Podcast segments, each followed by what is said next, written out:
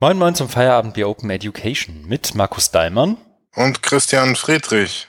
Guten Abend, Markus. Guten Abend. Diesmal ist es auch Abend und nicht Vormittag wie bei der letzten Aufzeichnung. Genau. Diesmal, wir haben, glaube ich, jetzt auch die meisten Brückentage und das alles hinter uns.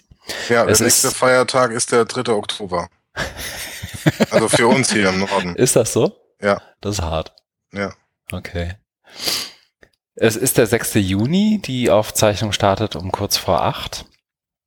Und wir können eigentlich auch gleich loslegen, ne?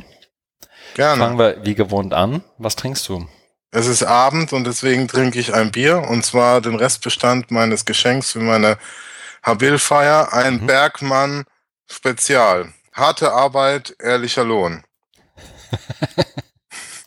Sagt dir Bergmann was, oder? Ich nee, nee über, überhaupt nicht. Muss das? Ja. Wieso? Bergmann, es ist ein äh, Dortmunder Bier. Echt? Aber ja. das, das ist das so eins dieser neuen Craft-Bier-Ideen? Weil als ich 2008 hm. aus Dortmund wegzog, gab's das nicht.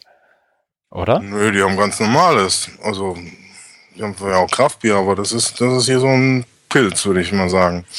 Das recherchiere ich. Also ein Bier aus Dortmund, das ich nicht kenne, das wäre schon, wird mich Es gibt ja auch einen Bergmann-Kiosk in Dortmund. Ja, den kenne ich. Ja, und da schenken die das aus und da verkaufen sie das. Und weil, weil mir das schmeckt und weil sich das in Hagen wohl rumgesprochen hat, hat man mir zum Abschied das heißt zum Abschied zu meiner Feier, die ich ja vor ein paar Wochen hatte, mhm. habe ich unter anderem so einen, einen Kasten Bergmann bekommen. Das ist, mhm. glaube ich, jetzt die letzte Flasche, die ich im Kühlschrank noch gefunden habe. Guck mal gerade. Dortmunder Bergmann-Bier. Die, also die URL ist tatsächlich teilenswert. harte-arbeit-ehrlicher-lohn.de. Mhm. Muss ich ja mal gucken. Ich schaue mir das später nochmal an. Tja, siehst du, wieder was gelernt. Die Noch bauen sogar gut. eine neue Brauerei im Lauf diesen Jahres. Das siehst du. Super. Ja. ja, bei mir geht's weniger zünftig zu. Ich trinke heute Pernod mit Wasser und Eis. Okay. Du Snob. Ich Snob, ne? Das das Arbeitergetränk aus Südeuropa vielleicht. Ja. Nee, ich habe kein Bier mehr im Haus und das war warm. Und da dachte ich, was dann? Dann nächste Kategorie eigentlich, ne? Feedback. Ja. Feedback. Feedback. In den Kommentaren. In den Oder Kommentaren. auf Twitter. Wir haben auf den Kommentaren Feedback bekommen. Das tatsächlich. Wo wir, wir uns sehr freuen. Das ist tatsächlich cool. Also ich finde das tatsächlich ähm, kann man kaum äh, zu hoch bewerten, sagt man, glaube ich ähm, dass sich da tatsächlich Leute die Zeit nehmen und irgendwie unter den Nonsens, den wir erzählen, dann auch noch einen Kommentar schreiben und irgendwie eine eigene Idee zu, zu, den, zu den Sachen haben, bei, um die es bei uns so geht. Finde ich super. Und ähm, das ist tatsächlich, also ich habe da tatsächlich auch Spaß dran. Ich habe jetzt heute Morgen gesehen, dass Tobias Steiner noch einen Kommentar losgelassen hat nach einiger Zeit wieder. Da bin ich noch die Antwort schuldig. Aber das nimmt tatsächlich Form an und finde ich super. Also ist direkt einer der positiven Nebeneffekte von dem äh, Umzug zu, zu Edufunk. Gefällt mir gut. Ja, und du darfst dich natürlich auch jederzeit gerne beteiligen an der Diskussion, Markus. Ja, sehr gerne. Ich habe den Weg mit den Zaunfallen verstanden. Ich freue mich jedenfalls drauf. Aber wir haben auch bei Twitter was gehört und gelesen. Und zwar, ich glaube sogar drei Sachen eigentlich. Zu der dritten kommen wir sogar später erst noch. Ähm, aber Martina Emke hat äh, was, was gefunden sozusagen als, als Titelvorschlag. Wir sind ja auch sozusagen die Behandlung ihres letzten Vorschlags noch ein Stück weit schuldig. Das steht immer noch in unseren, unseren To-Do-Links sozusagen. Aber sie hat einen ganz interessanten Screenshot von der Präsentation gefunden, der schon fast wieder ein Thema für einen eigenen Podcast sein könnte. Ne? Mhm. Ähm, Remembering and Forgetting in Times of Algorithms. Also mhm, erinnern, mhm. erinnern und, und äh, vergessen in Zeiten von Algorithmen und was früher irgendwie Luxus beziehungsweise menschlich war zu vergessen, ist es heute nicht mehr und, und Themen, die, die irgendwie in dem Kontext irgendwie miteinander im Zusammenhang stehen. Mhm. Ähm, da werden wir uns, glaube ich, noch ein bisschen einlesen müssen, wie, also ich zumindest, du wahrscheinlich. Ich auch, doch. Okay, das beruhigt mich. Muss mir das auch nochmal angucken. Und das zweite ist, Matthias Andrasch lobt, dass wir den einen oder anderen ehrlichen Rant zwischendurch loslassen. Das betrifft, glaube ich, eher mich als dich, weil mit Was? fortgeschrittenem Podcast, wobei ich mache es, glaube ich, einfach plumper als du. Also ich rede mich da auch gerne in Rage. Das stimmt. Siehst du? Ja, bin mal gespannt, worum es bei uns heute geht, wenn wir uns in Rage reden. Ja, aber auch dafür vielen Dank. Manchmal wissen wir ja nicht so, also ich weiß zumindest nicht genau, schieße ich jetzt gerade übers Ziel hinaus oder nicht. Und solange das noch von ähm, emotional und kognitiv ausgewogenen, Men ausgewogeneren Menschen als mir gewertschätzt wird, kann es nicht so schlimm sein. Genau. Danke dafür. Ja. Ähm, drittes Feedback beziehungsweise Vorschlag kam von Martin Lindner und das können wir tatsächlich auch auf das, was wir auf die, was wir gelesen haben, Rubrik verschieben, weil das haben wir uns tatsächlich einmal angeguckt und wollten auch drüber sprechen. Ne? Genau. Okay, dann heißt das wieder mal Kapitelmarke setzen bei 550. Kommen wir zum fast spannenderen Teil wahrscheinlich, wobei nicht spannend. Gucken wir mal, was wir gemacht haben. Du warst in der Weltgeschichte unterwegs und hast wahrscheinlich noch einen kleinen Jetlag, ne? Oder ist das schon vorbei? Es geht. Also heute ist der, äh, ich bin tatsächlich noch etwas müde, aber es ist schon besser. Heute ist der erste Tag, wo es, wo es besser ist. Hätte ich nicht gedacht, weil auf dem Hinflug, also ähm, was habe ich gemacht? Ich war in Kanada, genau in Montreal, für fast eine Woche. Und auf dem Hinflug äh, bin ich ähm, äh, war, also bin ich früh morgens in, äh, in Deutschland los und war dann um die Mittagszeit in Kanada, also zum gleichen Zeit, weil, weil du dann ähm, sechs Stunden Zeitverschiebung hast und Flugzeit waren dann irgendwie siebeneinhalb Stunden, das heißt, man ist irgendwie nur anderthalb Stunden später dort. Und da war ich irgendwie so Mittagszeit dort. Und dann äh, abends ins Bett gegangen und konnte gut schlafen und war alles, war alles wunderbar. Beim Rückflug bin ich morgens um sieben in Deutschland angekommen. Es war ein Nachtflug. Mhm und konnte auch nicht so gut schlafen wie noch beim anderen Flug, den ich vor paar Wochen hatte aus San Francisco. Und, das, und da bin ich auch abends angekommen. Es, es fehlt mir halt diese, diese eine Nacht und dann bin ich halt morgens angekommen und dann den Tag irgendwie rumgebracht und äh, ins Bett und zwar auch geschlafen, aber am nächsten Morgen ich bin auf und ich war total noch geredet. Also ich habe dann könnte mich eigentlich fast direkt wieder ins Bett legen weil ich da echt total noch durch war. Und dann war aber zum Glück noch Feiertag, Pfingsten. Da hatte ich dann nochmal einen Tag, um mich zu erholen. Und heute war ja wieder der erste Arbeitstag, da, da ging es dann. Mhm.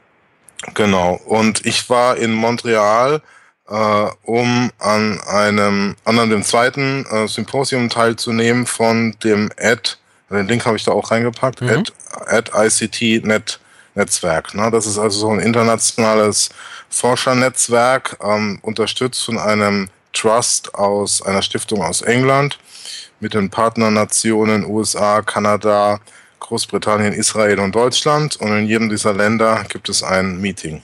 Das erste war ja in den USA, jetzt das zweite in Montreal. Mhm. Und es ähm, geht eben um das Thema, äh, wie äh, Technik oder ICT Menschen mit Behinderung helfen kann bei ihrem Studium, beim Lernen, bei der Bildung. Also auch in Higher Education.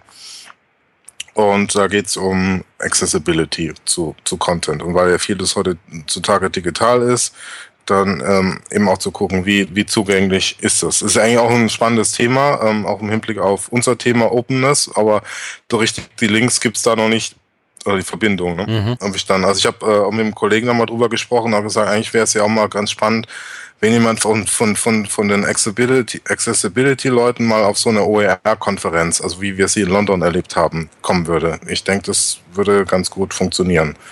Äh, wenn man da mal auch zeigt, ähm, was ihr unter oben versteht, ist vielleicht für euch gesunde, äh, Sehende, Hörende äh, und so weiter äh, zugänglich, aber für andere Menschen nicht. Ne? Ja. Genau.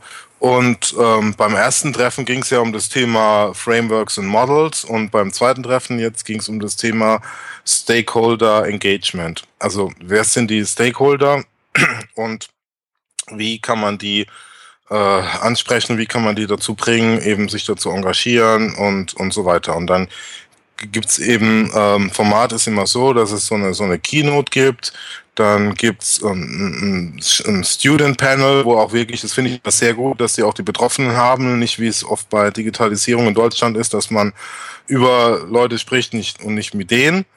Hier, hier mhm. hat man, hier hat man nämlich dann die Betroffenen, also Blinde, äh, äh, Taube und so weiter und, und mit, also mit verschiedenen Behinderungen. Die hat man da ähm, geholt, also aus dem aus den äh, aus Kanada, ähm, die dann immer also vor Ort an dem an der Institution, das war jetzt dieses ähm, Dawson College, die da eben studieren, die hat man da geholt und dann wurden die eben befragt, was für Probleme es gibt und wie Technik ihnen hilft. Mhm. Ja, und dann gibt's dann auch so, so, so eine Art World Café, wo man sich dann nochmal zu Themen austauscht und Diskussionsrunden und so weiter. Und ja, es ist immer sehr intensiv, äh, mit viel, mit viel Input und bei mir dauert's dann auch mal so, eine, weil es ja nicht immer so genau mein Thema ist, aber es dauert dann auch mal eine Weile bei mir, bis ich das alles so verarbeitet und ja. ähm, aber was, was gut war, war ähm, diese, diese Keynote. Das war ähm, von, was, was war die, glaube ich, Psychologin ähm, aus ähm, Denver, Boulder University in Denver, Colorado. Und die ist jetzt ähm, auch in so einer, mh, mm, äh, ja, eher, also so zentralen Einrichtung. Ich weiß nicht mehr genau, wie die heißt. Also die ist halt nicht Forscherin oder Lehrende. Aber die äh, hat er von dem Fall erzählt, dass ähm, die Association of Blind äh, Students äh, die Uni verklagt hat und da und und daraufhin ähm, das Department of Justice eine Investigation, also eine Untersuchung angestrengt hat, weil eben die keine Accessibility-Strategie oder oder es war eben nicht alles accessible. Mhm äh, zugänglich, wie es sein sollte. Und in den USA gibt es ja eben auch Gesetze, die es vorschreiben und so weiter. Und die Gesetze wurden nicht eingehalten. Und äh, ich glaube, die, die, die Blinden sind damit am besten organisiert und haben auch den, den größten Einfluss. Und die haben ja. sich dann, und die haben, die haben das gemacht. Und ja, das hat für großen Wirbel gesorgt. Ne? Also es war schon, schon, schon eine Riesennummer. Und dann hat, hat sie eben da vorgestellt, was sie da gemacht haben. Also dann, dass sie eben so ein Project Management Approach gemacht haben, haben sich auch externe Beratung geholt und haben dann eben äh, so eine Strategie entwickelt darauf aufbauend. Ne? Also es, es gab eben den konkreten Anlass, wir werden hier untersucht und es droht großer Ärger. Was machen wir jetzt? Und dann und da hat sie eben dann erzählt, wie das, wie das so ging mit den verschiedenen Gruppen und so weiter, die dann da miteinander äh, gesprochen haben. Hm. Und es kam dann sogar so weit, dass eben auch der der Präsident da der Uni, ähm, das hat sie dann glaube ich auch mal gezeigt, das Video oder ein Screenshot davon, dass der auch mal so ein Statement macht, was die was was die sonst nie machen, weil es war auch immer so der Grundtenor von den ganzen äh, Kolleginnen und Kollegen dort, dass das kaum einen interessiert, ne, das Thema, äh, dass es dass es äh, sehr weit hinten runterfällt und das war halt mal eine einmalige Gelegenheit, dass da jemand mal von ganz oben von der Hochschulleitung Stimme erhoben hat und und gesagt, wie wichtig das ist, ne? also auch medienwirksam mit so mit so einer Videobotschaft. Ne? Aber das ist leider die Ausnahme. Ja, es ist, ich glaube, es ist ein Thema, dass das ganz klassisch als eins der, also zumindest bisher, glaube ich, ganz oft als eins der ersten, wenn es um Kosteneinsparungen geht, irgendwie hinten überfällt, ist so mein Eindruck. Mhm. Ähm, weil eben auch ganz viel von dem, was gerade so, also Stichwort ein ganzer Haufen von, von MOOCs und ein ganzen Haufen von Online-Material, also Berkeley hat es ja jetzt erst vor ein paar Monaten, ist ja auch genauso gestaltet, dass es eben nicht zugänglich ist, weder, wie soll ich sagen, weder technisch noch sprachlich noch inhaltlich, mhm. inhaltlich ist und ähm, so ein Stück weit das, was, was sich ja auch viele sozusagen von unter anderem MOOCs versprechen und, und sozusagen dieser neueren Welle von Digitalisierung, dass das jetzt irgendwie alles hübsch aussieht und so weiter, widerspricht ja auch zumindest in Teilen so einem mehr oder weniger barrierefreien Zugang ganz oft. Ne? Mhm. Ne? Also dann hast du irgendwo doch noch einen Dropdown und dann musst du das noch da und da integrieren. Dann solltest du vielleicht Bilder irgendwie, also so die Basics sind ja irgendwie Bilder zu beschriften und ähm, und all sowas, aber tatsächlich dann auch irgendwie Alternativtexte dazu einzupflegen, die auch zugänglich genau. zu machen, dass, dass die, die meisten Reader darauf zugreifen können. Und ich finde es ähm, komisch, dass dieses das, das, also alle sprechen ja immer von den Potenzialen von Digitalisierung und das definitiv eins, dass das irgendwie nicht, wie sagt man dann, gehoben wird. Mhm. Ähm, ausgeschöpft. Ausgeschöpft, genau. Mhm. Und ähm, hab dann mal tatsächlich, das war eher eine fixe Idee, aber ähm, entstand, ich weiß gar nicht mehr, aus aus, der, dem, aus dem Gedanken, gemeinsam was bei der Online-Educa einzureichen, ähm, mit Mahabali und, und Hoda Mustafa, die beide an der American University of Cairo sind. Und wir haben jetzt da was eingereicht, ich glaube, das habe ich dir auch noch gar nicht erzählt. Nein, ähm, das ist noch neu für mich. Du wolltest es geheim halten. Ich wollte es geheim halten und jetzt äh, erfahren es doch die Tausende von Zuhörerinnen und Zuhörer. Ähm, Und zwar haben wir, wollen wir einen Halbtagsworkshop als Pre-Conference-Workshop anbieten. Um, how to Design for Exclusion. Also Aha. das einfach mal umzudrehen und zu umzudrehen, sagen, ja. ähm, so auch ein Stück weit in der bisherigen Towards Openness Logik, also einfach mal jemanden, wie jemanden, der sich mit Privacy und Safety in Online Learning zum Beispiel auskennt. Also keine Ahnung, nehmen wir mal Chris Gilliard für Digital Redlining, wenn das jetzt vielleicht auch ein bisschen unkreativ ist. Ähm, und fragen den, wie würdest du Lernumgebungen gestalten, wenn du Digital Redlining vollziehen wollen würdest, wenn du möglichst ja. viele, keine Ahnung, blinde, taube Menschen ausschließen wollen würdest. Mhm. Ähm, und das so ein Stück weit als Provokation zu bringen und dann hinterher mal zu schauen, ähm, wie viel davon geschieht denn tatsächlich und das gerade bei einer Konferenz wie der Online-Educa, die ja dann doch sehr getrieben ist von den acht AdTech-Trends des Jahres 2017, wahrscheinlich im Dezember dann schon 18 und mhm dem ganzen Narrativ, der dem dann auch so ein Stück weit anhaftet, fanden wir irgendwie ganz spannend. Mal gucken, mhm. ob sich die Konferenzmenschen darauf einlassen. Ah, das ist, ein, das ist ein witziger Ansatz, das von der anderen Seite mal her zu betrachten. Ja, ja kann auch total schief gehen. Aber, ja, aber so. es kann auch eine Einsicht sein einfach. Ja. Aber umso gespannter bin ich auf die Ergebnisse. Also, mhm. weißt du, ob Zwischenergebnisse präsentiert werden oder ob ich da wirklich erst im März, April Mai, Juni irgendwas von, von lese, weil ich glaube, wir haben beim letzten Mal, zu in Seattle war es schon drüber gesprochen, dass die Website ja so noch nicht wahnsinnig viel hergibt im Moment. Nee, ne? aber die soll, soll da jetzt äh, weiter, weiter gepflegt werden. Okay. Also man guckt da schon, also ja, also es wird jetzt, ähm, das haben sie gesagt, also die wollen da, äh, es wird ja auch mal viel dokumentiert und äh, das, also nicht immediately, aber ähm, irgendwann demnächst wollen okay. sie wollen sie es machen. Weil also die, das, das Ganze ist, ist ja ein gefördertes Projekt, das heißt, man hat ja auch gewisse ähm, Rechenschaftspflicht und, mhm. und, und steht auch in der Bringschuld und da muss ja, also werden auch Veröffentlichungen erstellt. Und wir jetzt mal angefangen haben, so ganz grob zu planen. Das läuft ja noch zwei Jahre. Genau. Also mhm. ja, das war ähm, ja wirklich ein, also ein abwechslungsreiches Meeting. Was ich auch gut fand, war, dass sie dann für die für das ähm, für die Mitglieder immer aus den Ländern am äh, dritten Tag, also es ging ja auch jetzt praktisch so eine Konferenz von ein Symposium von zwei mhm. Tagen und da waren auch noch äh, eben Leute von Montreal dabei und so, wer es halt interessiert.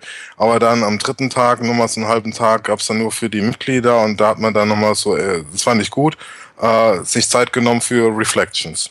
Ne? Okay. Ne? Also was ist, ne? Also es macht ja auch mal die, die Jane äh, Seal von der Open University, die ist ja so ein bisschen die Leiterin von dem Ganzen, die macht das immer sehr gut.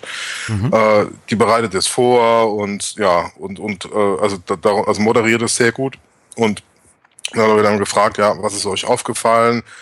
Was nimmt ihr mit und so weiter. Ne? Und da haben wir uns einfach nochmal eben äh, einen halben Tag dahingesetzt und das diskutiert. Das, mhm. ist, wirklich, das war wirklich gut.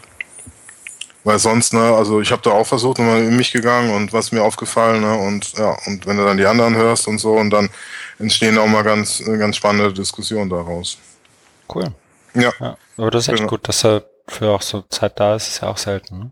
Ja, aber die haben das ja großzügig geplant. Also ich, ähm, die haben mich ja fast eine Woche da einquartiert in einem Hotel. Kann man auch ein bisschen drüber nachdenken, was man da macht, meinst du? Ja, genau, ne? Und ja. Also ich habe ja auch meine Hausaufgaben gemacht, die, die Chain, die äh, schreibt ja dann auch mal so ein Paper. Mhm. Und das habe ich ja dann auch im Vorfeld gelesen, brav wie ich bin. Ja. Und aber man hat ja, hast, hast ja da Zeit. Also ich habe ja nicht nur Seit 10 gemacht, sondern wer versuchte auch äh, ernsthaft was zu machen. Ja. Mhm. Genau.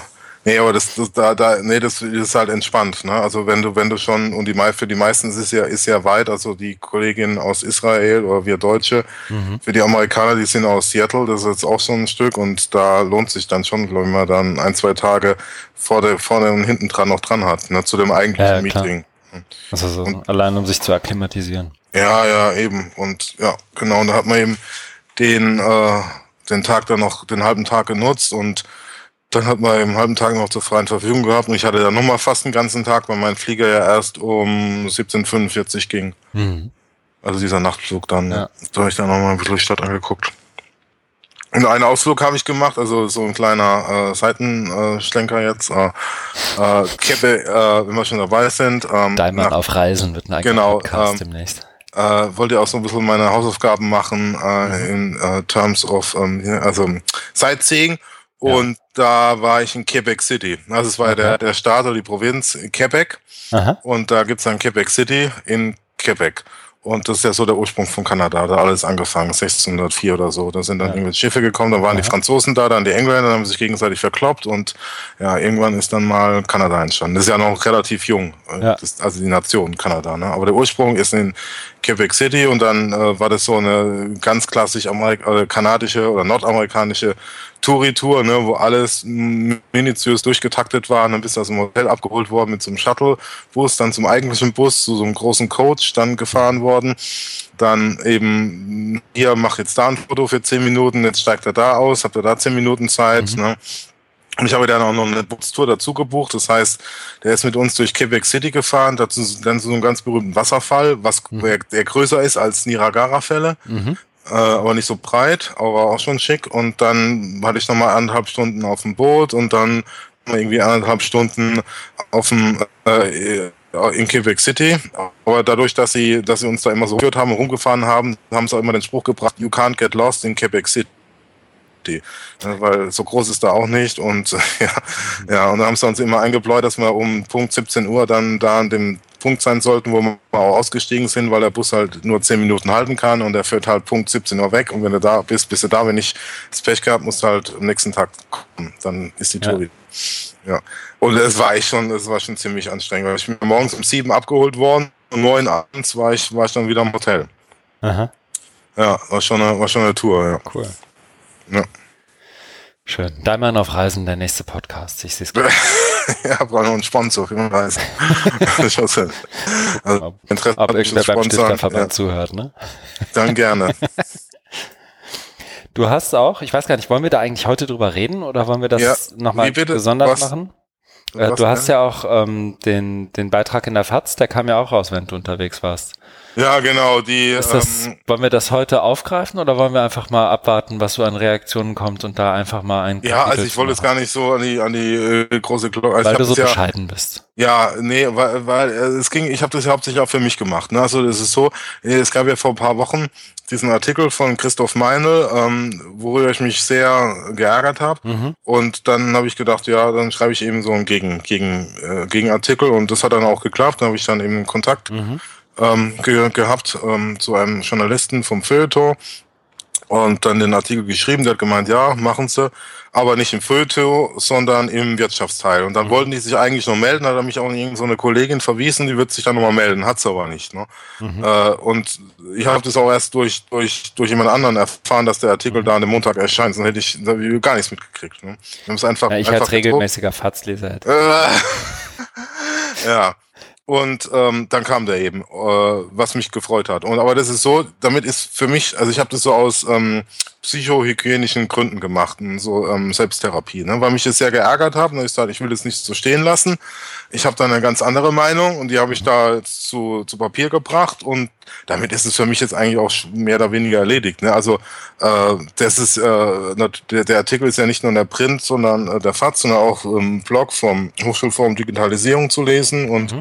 da kann sich jeder, der möchte, den Artikel angucken und dann in den Kommentaren auch ähm, seine Meinung hinterlassen. Das, äh, worüber ich mich natürlich auch sehr freue, es irgendwie Reaktion gibt. Aber für mich war das schon einfach das Ziel erreicht, dass ich den Artikel habe und da einfach so äh, meine Meinung gesagt habe und dann, dann, jetzt geht mir es auch besser. Ich war da schon ein bisschen aufgewühlt und so von den, ja, das ist einfach so, Das einfach unsäglich. Quatsch, ja. Ja, unsäglicher Bullshit. Ne? Heute, also der Höhepunkt war immer von dem, von dem ganzen Meinl-Artikel, heute wäre Fan, äh, heute wäre Humboldt Fan der Bildungscloud. Und ich, nee. Genau. Irgendwann, irgendwann reicht's mal, ne? Also man muss ja von, von, von Jörg Träger sich schon viel Bullshit anhören. Aber äh, ja, der hat, also das, der, der hat es ja angefangen vor ein paar Jahren, ne? wo er da Genau. Auch mal mit Humboldt gekommen ist und mit Humboldt die. Bildung retten. Ja, ich so, oh mein Gott, ne? Mhm. Aber das, das habe ich noch irgendwie mitgenommen, aber jetzt es kam halt wieder, ne? Und, und weil halt darum geht, da ein, ein Produkt zu verkaufen, eben die Schulcloud oder Bildungscloud und dann noch mit Humboldt von den Kachen zu spannen, ich halte es einfach nicht aus. Ne? Ich, das, ist, das ist so schlimm. Ja. Und, das, und dann habe ich da einfach mal auch versucht, eben sachlich, argumentativ und so weiter und das mal so ein bisschen klargestellt. Und ja, ob es da jetzt also große Reaktionen gibt. Also Gabi Reimann hat, hat in ihrem Blog, das hat Das mir ich gelesen, Timo- ja. Timo äh, van Dreek ähm, hat mir das weitergeleitet, hat mich auch sehr gefreut, weil die ja auch nochmal auf meinen Vortrag in Hannover, der hat mir ja, glaube ich, in der letzten Folge besprochen, eingegangen ist. Genau. Und ich habe jetzt noch so eine E-Mail gekriegt von, von irgendeiner Studentin aus Bielefeld, die den Artikel, die auch gefragt hat, ob sie den Artikel kriegt, weil sie denn für irgendeine Prüfung nehmen will. Und da habe ich ihr geschrieben, ja, es steht hier beim, beim Blog. Dann kann sie nehmen. Das, das war's. Also bin jetzt noch nicht bei, bei irgendwo eingeladen bei Bertelsmann oder sonst wo. Was wahrscheinlich auch nicht passieren wird. Ich glaube nicht, dass die dich einladen. Ne? Nee. Wär, also ich wäre überrascht, sagen wir es mal so. Ja. Aber genau, wir können da gerne in irgendeiner anderen Folge nochmal drauf Bezug nehmen, wenn, mhm. wenn da noch irgendwie was kommt. Ansonsten, jeder, der lesen mag, freue ich mich und genau, kommentiert fleißig. Genau, ich habe gerade parallel nochmal den Link auch zu Gabi Reinmanns Blog, weil ich fand mhm. den auch, also ich habe den auch gelesen und fand das ähm, gut. Ja. Tatsächlich. Also sie ist halt ein Stück weit, soll ich sagen, vorsichtiger. ähm, ja. Und mehr so zwischen den Zeilen, aber ähm, nicht, wenn man weiß, worauf sie sich bezieht, wenn sie von dem Humboldt, der auf einer Welle reitet, spricht, dann hat man schon eine Idee, wen sie da kritisiert und warum und wofür. Ja, ja, ja, das, das kommt schon, das kommt schon gut rüber. Und auch äh, mein Punkt da aufgegriffen, dass es eben viel zu wenig ähm, Einmischung der Bildungsgesellschaft ja. gibt. Genau, nee, und das fand ich auch gut. Und das verlinken wir hier dann auch mal. Ja. Okay, sehr gut. Und dann gucken wir mal, wer sich noch rührt dazu. Vielleicht greifen wir es ja wirklich später nochmal auf. Ja, bei mir weniger spektakulär und weniger, weniger Flugmeilen, dafür ähm, viel Kleinkram. Ich habe ähm, mehrere Virtually Connecting Sessions. Ich habe auch heute Abend noch eine. Also um Punkt 10 Uhr bin ich Virtual Buddy. Das heißt, um halb zehn, kurz vor halb zehn muss ich ähm, Leute in, in ein Live-Hangout bei YouTube, beziehungsweise ein Google Hangout YouTube Live einladen von mhm. der Domains-Konferenz, die, also wenn es diese Woche einen Hashtag gibt, den ich jedem auch nur dringend ans Herz legen kann, dann ist es Domains 17. Mhm. Ähm, was da an Sessions, was an Leuten da rumläuft und ähm, was da, was da sonst so nebenher passiert, ist tatsächlich, ist schon ganz schön beeindruckend. Ähm, da habe ich gestern schon eine Session ähm, als Virtual Buddy moderiert und habe heute Abend noch eine. Das ist dann, glaube ich, auch die Closing Session von Virtually Connecting da. Und ähm, letzte Woche waren wir eingeladen bei der Media Enhanced Learning Special Interest Group. Mhm. Ähm, Person von Andrew Middleton. Die haben da ein Eintages ähm, Konferenz, Tagung äh, hintereinander gebracht zum Thema Digital Placemaking. Ähm, also wie sich Leute tatsächlich online ihren, ihren, wie soll ich sagen, ihre Lernumgebung, ihre, auch ihre Lehrumgebung letztendlich einrichten und was das wiederum für, für Konsequenzen hat für ähm, die Art und Weise, wie man interagiert, wie man lernt und so weiter. Mhm. Ähm, das war ganz interessant und gute Denkanstöße, aber noch nicht so ganz so auf den Punkt, wie ich es gerne hätte. Aber geht mhm. vielleicht bei dem Thema auch nicht. Bin nicht ganz sicher.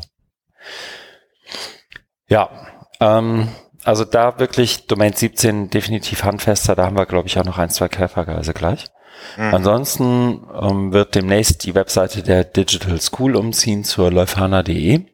Das ist ja noch so ein uralt Pilot unseres damals neuen Webdesigns, also der Leufana und liegt im Moment außerhalb des, des Leuphana Ökosystems. Das werden wir jetzt endlich mal integrieren. Mhm. Ähm, ich habe parallel ein bisschen Beratung, Konzeption für einen Kunden gemacht und ähm, nicht parallel ziemlich sehr gefreut, dass Altona 93, der Club, der bisher in der Oberliga spielt und für den ich eine Dauerkarte hatte mhm. oder habe, mhm. es in die Regionalliga geschafft hat. Wow. Ja. Wir spielen demnächst unter anderem gegen den VfB Lübeck und dann oh. Da kriegt Lübeck richtig einen noch von mir. da komm ich auch zu. Nee, das ist tatsächlich cool. Also die haben ja, haben ja eine lange Geschichte, Regionalliga, so früher kam noch Eintracht Braunschweig.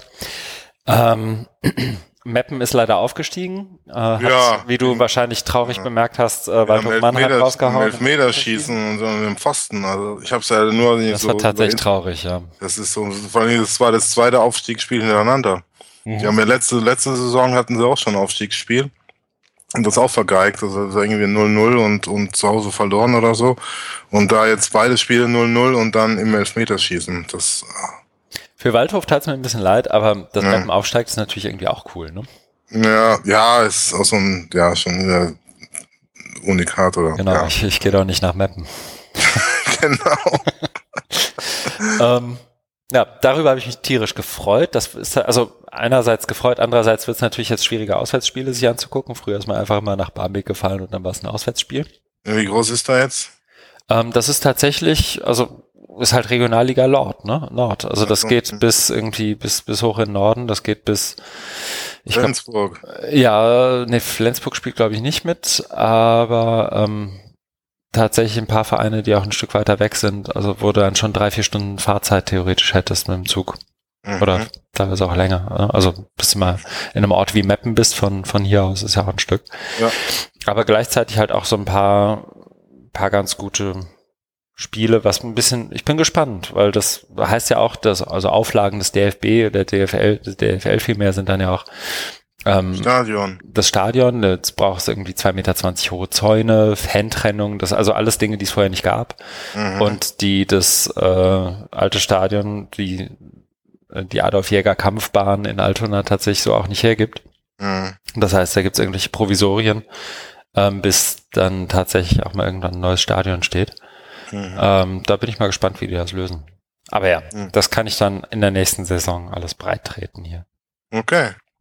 Ja, und parallel eine, wie sagt man, Hausmeisternachricht. Wir sind noch einmal minimal umgezogen und zwar in der URL steht nun nicht mehr edufunk.fm slash Feierabendbier, wenn ihr uns aufruft, sondern Feierabendbier-open-education.de. Der Feed hat sich damit auch geändert. Ich hoffe aber, dass ich das halbwegs habe migrieren können mit Hilfe von Ralf Appelt mhm. ähm, und den, den Leuten bei Edufunk. Ähm, dass das möglichst, wie sagt man, seamless für jeden Hörer und jede Hörerin, genau, reibungslos irgendwie vonstatten geht. Wenn das nicht so sein sollte, bitte melden. Aber wer das hört, für den läuft's wahrscheinlich und ich hoffe, wir verlieren niemanden auf dem hm. Weg. Das wäre schade. Allerdings weil die dann nicht hören, Trommelwirbel, Überleitung, wie wir in die Rubrik, was wir gelesen haben, einsteigen. Oh. Gut, ne? Und da habe ich als erstes zwei Links von Martin Weller. Ich weiß nicht, ob du in deinem ganzen Reisestress hast reinschauen können. Ja, ich habe gestern äh, in einen reingeguckt und vorhin auch nochmal in den anderen. Mhm. Und irgendwie, ähm, also in den ersten war es mit diesem Unalignment, also Unaufklärung mhm. und Elitism. Mhm. Und also das Thema scheint ja ähm, nicht loszulassen. Aber ich hatte ja schon, als wir die OER 17-Tagung besprochen ja. hatten, so meine Bedenken oder ja. meine Kritik geäußert an, an, die, an dieser Session, die sie da gemacht haben zum Thema Trump und Brexit. Ne? Das also fand ich äh, also einfach uninspiriert. Ja. Äh, äh, und ähm, ja, und jetzt und jetzt bearbeitet das Thema weiter. Ich habe da immer noch irgendwie so meine Schwierigkeiten, weil ich halt so den, den Zusammenhang zu, zu Bildung irgendwie nicht, nicht so ganz sehe, sondern er arbeitet sich da an diesem eben an diesem äh, Vertrauensverlust in Institutionen ab und ja, in, in Medien generell, aber das ist ja kein, kein, also kein klassisches Bildungsthema. Also irgendwie schon, aber dann fehlt halt so, was können wir jetzt dann, dann tun? Ne? Also das hatten sie ja in, in London bei der OER 17 hatten sie es dann so, aber so richtig, äh, ja, befriedigend war das dann, äh, glaube ich, auch nicht, mhm. wenn ich mich da richtig erinnere. Vielleicht spanne ich es mal ein bisschen, also ein bisschen weiter nur. Also das ist ja jetzt ein Thema, ich glaube, sein erster Blogpost war irgendwie aus dem Herbst letzten Jahres. Ne, an, also zum, zum Unenlightenment, da ja. kam ja dann auch als erstes sozusagen, ich glaube sogar von Maha, die Kritik oder zumindest die Anmerkung, das ist ein vollkommen, wie soll ich sagen, westliches Bezugssystem, in dem du darüber nachdenkst, was du da gerade schreibst, weil eben die Aufklärung auch genau. gerade aus der, der Sicht der, ja. wie soll ich sagen, kolonialisierten Länder, damals kolonialisierten Länder, auch ein ganz anderes Geschmäckler hat, wird man in Schwarz ja, sagen. Sehr berechtigter Einwand. Ne? Also Aufklärung ist ja immer mit, mit Immanuel, Immanuel Kant ja. verbunden. Ja, und es hat natürlich eine ganz, ganz besondere äh, kulturelle Prägung. Genau. Und eine Einseitigkeit dadurch auch. Genau. Und das an sich finde ich als Einwand schon berechtigt, aber wird halt immer auch ein Stück weit sagen, na, mein Gott, es ist halt sein Kulturkreis und sein Bezugssystem irgend, und zu irgendwas, ne, also in irgendwas muss er sich ja jetzt abarbeiten. Ja. Ähm, was ich glaube oder was, was er auch äh, ja schreibt und auch in einem Talk, ich habe leider keine Aufzeichnung davon gefunden, deswegen habe ich den Link hier wieder rausgenommen. Er hatte ja, ich habe da auch keine gesehen. Ja, das ja. da. Mhm. Karlsbad oder was es war? In Karlstad, ja. Also er war in, in Schweden ja. und hat dann einen Vortrag gehalten, wo er auch so ein Stück weit darauf einging. Und da eben auch, ich habe mir den, den einen Teil des Livestreams angeguckt, ich finde aber die Aufzeichnung nicht. Wenn mir das unterkommt, haue ich es noch in die Show Notes, aber bisher nix und Schwedisch kann ich auch nicht. Ähm, hat er so ein Stück weit erzählt, dass er den, den Bogen weiter spannen möchte und diese Art diese, diese Frage des Unenlightenment und was man denn dagegen tun könne, also unsere Kritik mhm. letztendlich auch im Rückblick auf OR 17 und so weiter, äh, ein Stück weit weiter und differenzierter aufspannen möchte. Und mhm. deswegen jetzt eben die verschiedenen Blogposts und ich erwarte tatsächlich auch noch ein paar mehr. Ähm, der erste ist jetzt ja mhm, Unenlightenment and Elitism oder Elitism. Ähm, also elitäres Verhalten, Verständnis und, und überhaupt so, so, so eine Art Klassendenken. Und der zweite, den er ja, ich glaube, heute Morgen oder gestern Abend rausgehauen hat, ist in Unenlightenment and Incuriosity, wo er wiederum, und das fand ich dann zumindest ganz, ganz charmant und ich glaube sogar auch ein Stück weit bewusst, um eben dieser Kritik auch zu antworten, dass Unenlightenment ja dann doch ein bestimmtes, ähm, ein bestimmtes Bezugssystem ist, also die Unaufklärung, ähm, sich eben auch bezieht auf, auf unter anderem Sherry Spallick, die ja wiederum auch einen etwas anderen, auch ganz bewusst einen etwas anderen Bezugsrahmen immer wieder setzt. Mhm. Die übrigens bei Twitter sehr, sehr folgenswert ist als Edified Listener. Ähm, mhm. Die, ja, das, also ich bin da auch erst im Laufe des letzten Jahres über sie gestolpert. Das ist eine Amerikanerin, die irgendwo in Österreich sich an Bildung abarbeitet. Mhm. Und einen wirklich lesenswerten Blog hat. Also wirklich okay. Ähm, wie dem auch sei, die, ähm, die, diese, diese sich so ganz und ich glaube, er macht das jetzt einfach so, wie er es gewohnt ist, nämlich sich dieser Unenlightenment-Idee aus verschiedenen Blickwinkeln irgendwie anzunähern. Aber du kennst ihn ja auch, glaube ich, länger als ich schon. Ähm, bin mal gespannt, was da rauskommt. Ja. Ja, wobei, also ich ähm, äh, fand ähm, seine, seine Bücher, also auch dieses ähm, Digital Scholar mhm. und danach ähm, The Mook, äh, der, nicht mhm. The Mook an Wort, The War on Mook, ne? Mhm. Oder The Battle of Mook oder so, ne? Mhm. Äh, die fand The ich Battle of Open. Und, und ähm, why we äh, Battle of Open. Irgendwie, warum wir gewonnen haben und warum es sich nicht so anfühlt. nicht so anfühlt, genau. Ähm, die fand ich gut, mhm. äh, weil er, weil er da, also da hat er, vielleicht läuft es da irgendwie auch so hinaus, weil da hat er eben auch verschiedene Blickwinkel und hat es dann, dann so beleuchtet, aber da wurde mir das mhm. irgendwie immer schnell klarer, um was es geht. Und jetzt hier habe ich da irgendwie schon Schwierigkeiten. Ich fand auch, die, die Blogposts, die sind ja auch nicht so lang. Nee, nee, das ist. Das sind, das sind, aber der, der schreibt ja nie ähm, so lang. Ist, ist ja okay, ne? Also ich, ich mag auch nicht, wenn es dann so ewig äh, lang mhm. ist, wo du dann irgendwie Schwierigkeiten hast und weißt gar nicht, wo die eigentlich herkommen. Und da kommt der Aspekt noch und der Aspekt noch. Aber da könnte es schon ein, ein bisschen länger sein, finde ich. Ich finde auch, also ich sehe auch gerade wieder, ich habe wieder zu früh den Link damals zugemacht beim Lesen. Es haben natürlich auch wieder ein ganzer Haufen Menschen geantwortet in Kommentaren.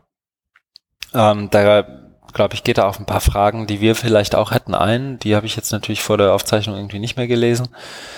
Aber ähm, im Moment, also gerade der erste Post war ich auch so sehr, pff, besprechen wir das überhaupt? Ja. Und beim zweiten ist es jetzt so, da macht er zumindest mal so ein etwas anderes Feld auf, finde ich, mit, mit Unenlightenment and then Curiosity, ja. wo er letztendlich so ein Stück weit das aufgreift, was auch in, ne? Ähm, was, was sozusagen ja auch das, was, was ähm, Mike Caulfield immer wieder anprangert, so diese, diese Blasenbildung mhm. und ich interessiere mich für nichts anderes äh, irgendwie aufgreift. Und da fand ich tatsächlich so einen spannenden Bezugspunkt zumindest, den, der ja auch an, an anderen Stellen immer wieder auftaucht, ähm, dass, dass Leute tatsächlich sich innerhalb ihrer, des, des für sie gewohnten mit nichts anderem auseinandersetzen wollen. Und das beste Beispiel dafür sind dann tatsächlich irgendwie Female Cast Members von Ghostbusters oder Mad Max, also weibliche Schauspielerin, die, die irgendwie in sonst eher männlich besetzten Filmen spielen. Und wenn die Filme scheiße sind, dann wird nie wieder sowas aufgelegt mit irgendwelchen mhm. weiblichen, einfach weil die, die, die Leute das dann als das eine absonderliche identifizieren und sich irgendwie auf nichts anderes mehr einlassen wollen. Aber mir, mir fehlt auch im Moment noch so ein Stück weit die, die Brücke, was, was bedeutet das jetzt für Open genau. Education? Und das stellt er ja genau. auch in dem ersten Artikel. Und ich hoffe, dass er da irgendwie drauf hinkommt, weil ich glaube, dass die Lücke da ist und dass er die Antwort nicht liefert, ist ihm gerade selber auch klar. Ja, ich glaube auch, es, äh, es ist sehr schwierig, mhm. da jetzt mit, mit irgendwas ähm, zu kommen. Was, was bei, also diese Brücke hat bei, also bei ähm, seinem, seinem Buch Digital Scholar hat es mhm. alles, glaube ich, alles gut funktioniert. Ja. Weil, also es gab's, also ich habe das fand es wirklich gut damals, äh, weil's, weil das wirklich so neu war. Und da hat er viele, viele Einzelaspekte oder Bewegungen, Entwicklungen unter ein neues Label gepackt. Und da hast du gemerkt, oh, das ist gut. Ne? Mhm. Und bei ähm, The Battle of Open, ja auch, er sich immer am MOOC-Hype abarbeitet, mhm. ne? das ist ja auch so hergegeben. Da sehe ich jetzt auch eher noch große Fragezeichen. Aber lassen wir uns mal überraschen. Genau, schauen wir mal. Also, also ich wollte es auf jeden Fall einmal kurz angerissen haben, weil wenn am Ende was Gutes rauskommt, dann hat man hier zumindest schon rausgehört, dass wir bisher noch nicht viel damit anfangen können. okay. Ähm, ich habe auch mal den Podcast Rückblick OR 17 verlinkt. Grüße an Anna Lorenz. An das Sehr Feedback gut. erinnere ich mich tatsächlich. Ähm, aber ich glaube, dann können wir jetzt auch erstmal zum nächsten Link schreiten, ja, oder? Auf jeden Fall. Sehr gut. Das heißt, ich setze die Marke mal bei 4055. Der nächste Link. Und das nochmal mit bestem Dank auch an Martin Lindner für den Hinweis, weil mir ist es irgendwie durchgerutscht. Ich weiß nicht, ob du es gesehen hast. Nee, auch nicht. Das Gardner Campbell, ähm, ja, so einer der ich glaube, er beschreibt sich selber als Futurist. Das mhm. finde ich als Bezeichnung immer irgendwie ein bisschen schwierig. Äh, mhm. Aber ähm, halt schon einer derjenigen, den, von denen ich, vor denen ich am meisten Respekt habe, wenn es darum geht, ähm, Technologie und interessante Ansätze von Lehren und Lernen mit Technologie irgendwie zu vereinen und das sogar auch institutionell so zu verankern, dass irgendwie klappt, wenn er da auch öfter mal auf die Jacke gekriegt hat in den letzten mhm. Jahren. Ähm, und ich glaube auch einfach, weil er so ein, so ein Stück weit auch Elder Statesman nicht, aber einen ganzen Haufen Erfahrung inzwischen im Sack hat, auch irgendwie ein guter Ansprechpartner ist, wenn es darum geht, was bedeutet das denn jetzt für eine Institution? Weil er eben da schon, glaube ich, viel gesehen hat, nicht nur selbst, ja. sondern auch von viel von, auch gut vernetzt ist und dann eine gute Idee hat, was passiert an anderen Institutionen. Mhm. Und Martin Lindner hat uns dann wiederum auf zwei Artikel aufmerksam gemacht, ähm, die beide Interviews sind. Und der erste ist Informing the Mission for Institutions of Higher Learning. Und der zweite ist Self-Directed Learning Exploring the Digital Opportunity. Dabei fällt mir übrigens ein, gerade, und ich weiß nicht, ob mhm. du so spontan auf Tasche hast. Was denn? Ähm, Martin Lindner hatte doch zur letzten Folge oder zur vorletzten Folge irgendeine Art von Frage, oder? Ja, mit diesem Antor äh, Antagonist. Genau, was wir an der Namensgebung von Antigonish 2.0 zu kritisieren haben. Wollen wir das noch einmal kurz? Oh, das, hast du mich aber kalt äh, erwischt. Soll ich es mal versuchen? Vielleicht. Äh, nee, es geht ja darum, ähm, äh, weil, also ich war es ja, glaube ich, auch, ja. der dann ähm, angemerkt hat, dass Martin Lindner gerne sich auf Ivan Illich mhm. zieht mit ähm, seinem berühmten Buch Schooling Society und ähm, dann eben versucht es so irgendwie auf die auf die Neuzeit ähm, zu übertragen. Und also das war der eine Punkt, wo er glaube ich nicht so, äh, wo er noch, aber das müsste ich auch nochmal genauer ausführen. Also da bitte ich jetzt auch um Verzeihung. Ich ja. kann kann es jetzt, da müsste ich mir wirklich das nochmal genauer angucken. Und der andere Punkt war ja, dass wir uns gefragt, also ich mich auch gefragt haben, weil in diesem Antagonist äh, 2 Punkt null es ja um eine Kritik an der dominanten Web 2.0 Kultur geht, mhm. äh, warum man das dann überhaupt 2.0 bezeichnet und nicht um irgendwas anderes. Ne? Also es ist ja wieder so eine, so eine alte Bewegung gewesen, ähm, die man dann wieder hochlebt und dann einfach dieses Label 2.0 dran klatscht. Aber damit erkauft man sich ja auch, dass man wieder in diesen, dieses Narrativ da rein gepresst wird, dass man eigentlich überwinden will oder dass man eigentlich nicht will. Das war für mich halt so ein bisschen widersprüchlich. Okay. Vielleicht hilft das nochmal. Äh, ich hoffe, er hört zu und vielleicht kriegen wir es dann ja irgendwie auch nochmal hin, das hintereinander zu kriegen. Sonst muss er irgendwann doch noch einen Blogpost dazu schreiben. Mhm. Oder wir nehmen es beim nächsten Mal nochmal auf. Mal gucken, was er, ob, ob das sozusagen schon, schon reicht als, als Kontext dazu. Ähm, ja, sorry, dass ich dich da auch kalt erwischt habe. Fiel mir nur gerade ein, wenn ich, wenn ich irgendwie Martin Lindner sage, fällt mir das irgendwie noch ein. Auch da besten Dank für die Nachfrage. Ähm, aber zurück zu den Interviews. Ähm, Genau.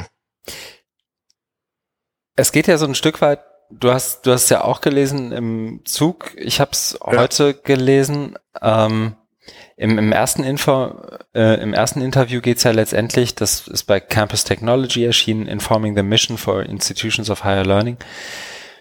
Geht es ja ein Stück weit um darum, wie man jetzt sozusagen als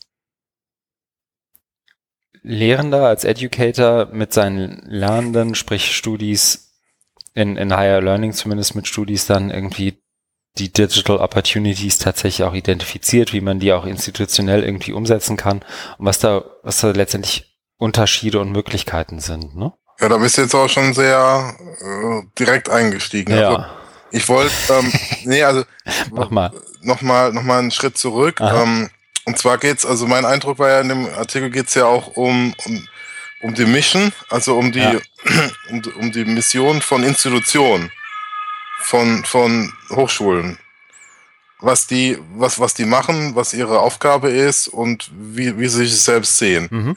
Und da war ja so ein, ein großes Thema, was im Interview immer rauskam, ist, ähm, dass es eben diese Mission Statements gibt und dass da gerne ganz beliebig Dinge reingeschrieben werden, die dann äh, alle schön klingen, also Bullet Stimmt, Points mäßig und dann das aber ähm, kein kohärentes Framework ergibt. Das, Mhm. äh, und, und da da mit Recht und mit Nachdruck darauf hingewiesen, dass es Quatsch ist, ne, sondern man muss das wirklich dann von, von den Annahmen, von den Werten her sehen, also du musst es immer tiefer legen und gucken, was steckt da dahinter und dann kommst du schnell zu Widersprüchen, dass es eine mit dem anderen nicht gibt, was jetzt auf dieser Bullet Point Ebene vielleicht noch nett und schön aussieht, aber wenn du mal drunter gehst und das hinterfragst, dann macht das nicht immer so einen Sinn. Ne? Aber man tendiert dazu, eben alles Mögliche ähm, wir müssen disruptiv sein, wir müssen inklusiv sein, müssen innovativ sein, ne? Also Fetisch-Is oder sowas da gibt's, ne? Wir müssen effektiv sein und und und und so weiter, ne? Gibt, gibt's gibt's ja gibt's ja ganz viel.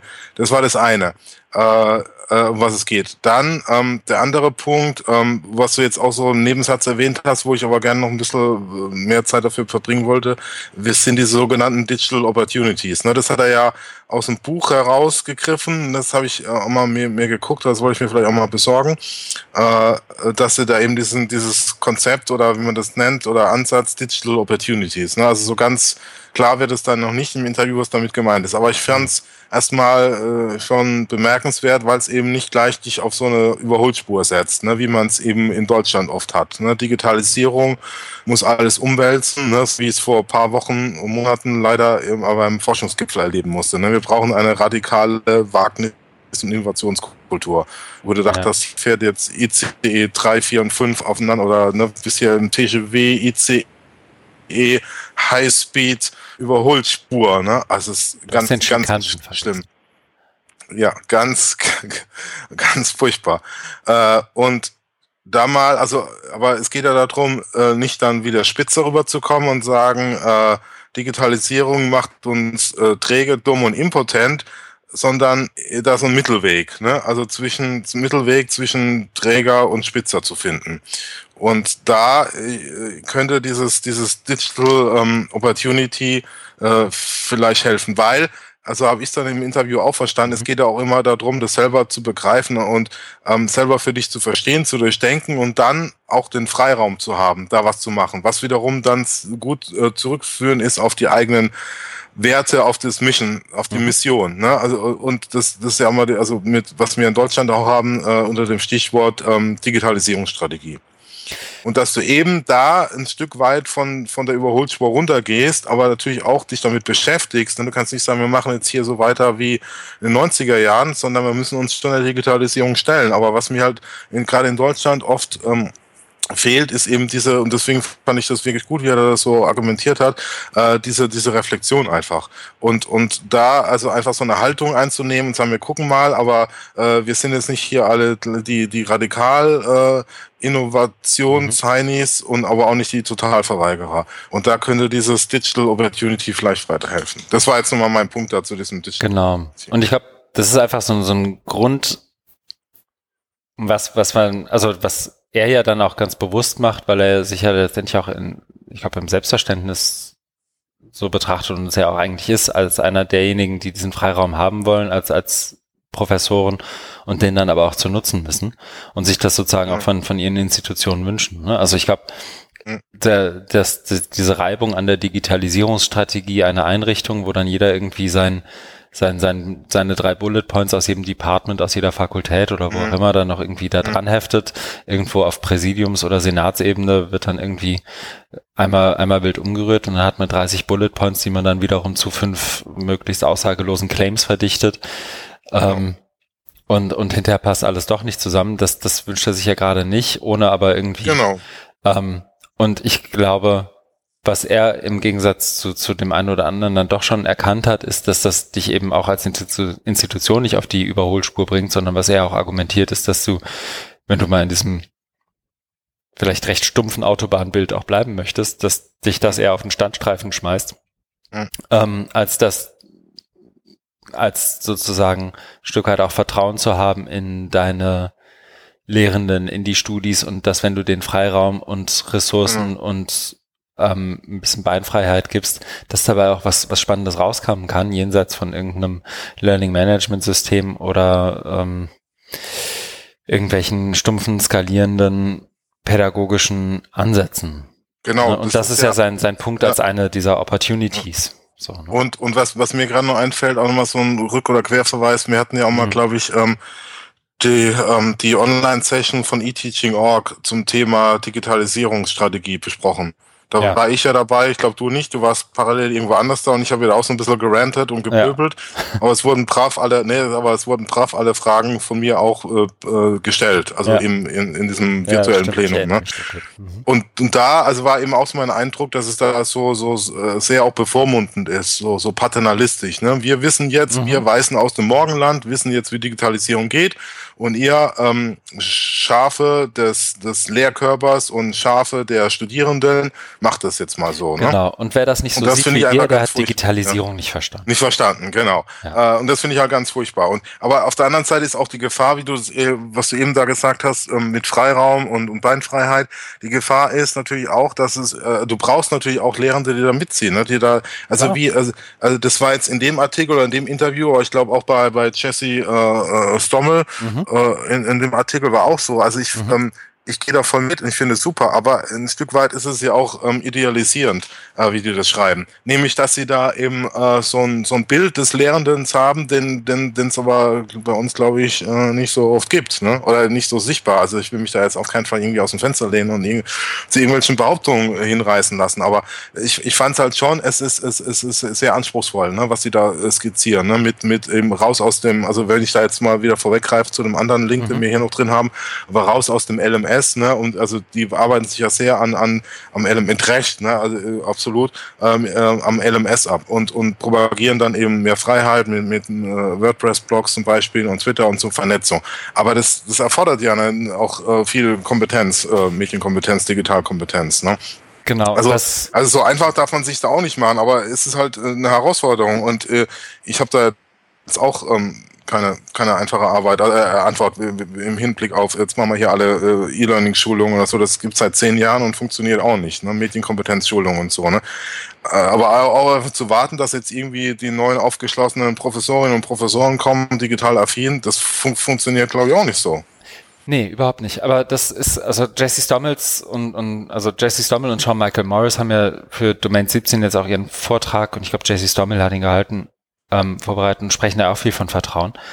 Und was mir, was ich mir auch sozusagen, als ich weiß nicht, ob ich es mir rausgeschrieben habe oder ob es einfach nur ein Gedanke war, ähm, wiederum Stichwort Bezugssystem, das worüber Gardner Campbell da spricht, ist ja auch, sind ja auch Einrichtungen, in denen es explizit die, die, wie soll ich sagen, die Arbeitsbeschreibung des Lehrenden an der Hochschule gibt, ne?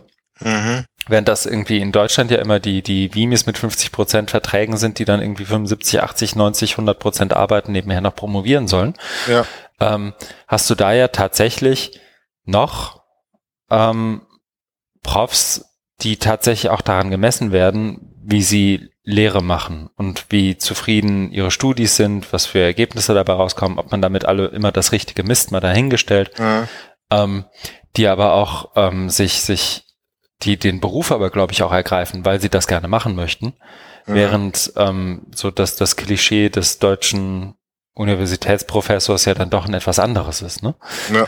Und das, das ist, glaube ich, einer dieser markantesten Unterschiede, die man sich zumindest bewusst machen muss, wenn man dieses Interview liest.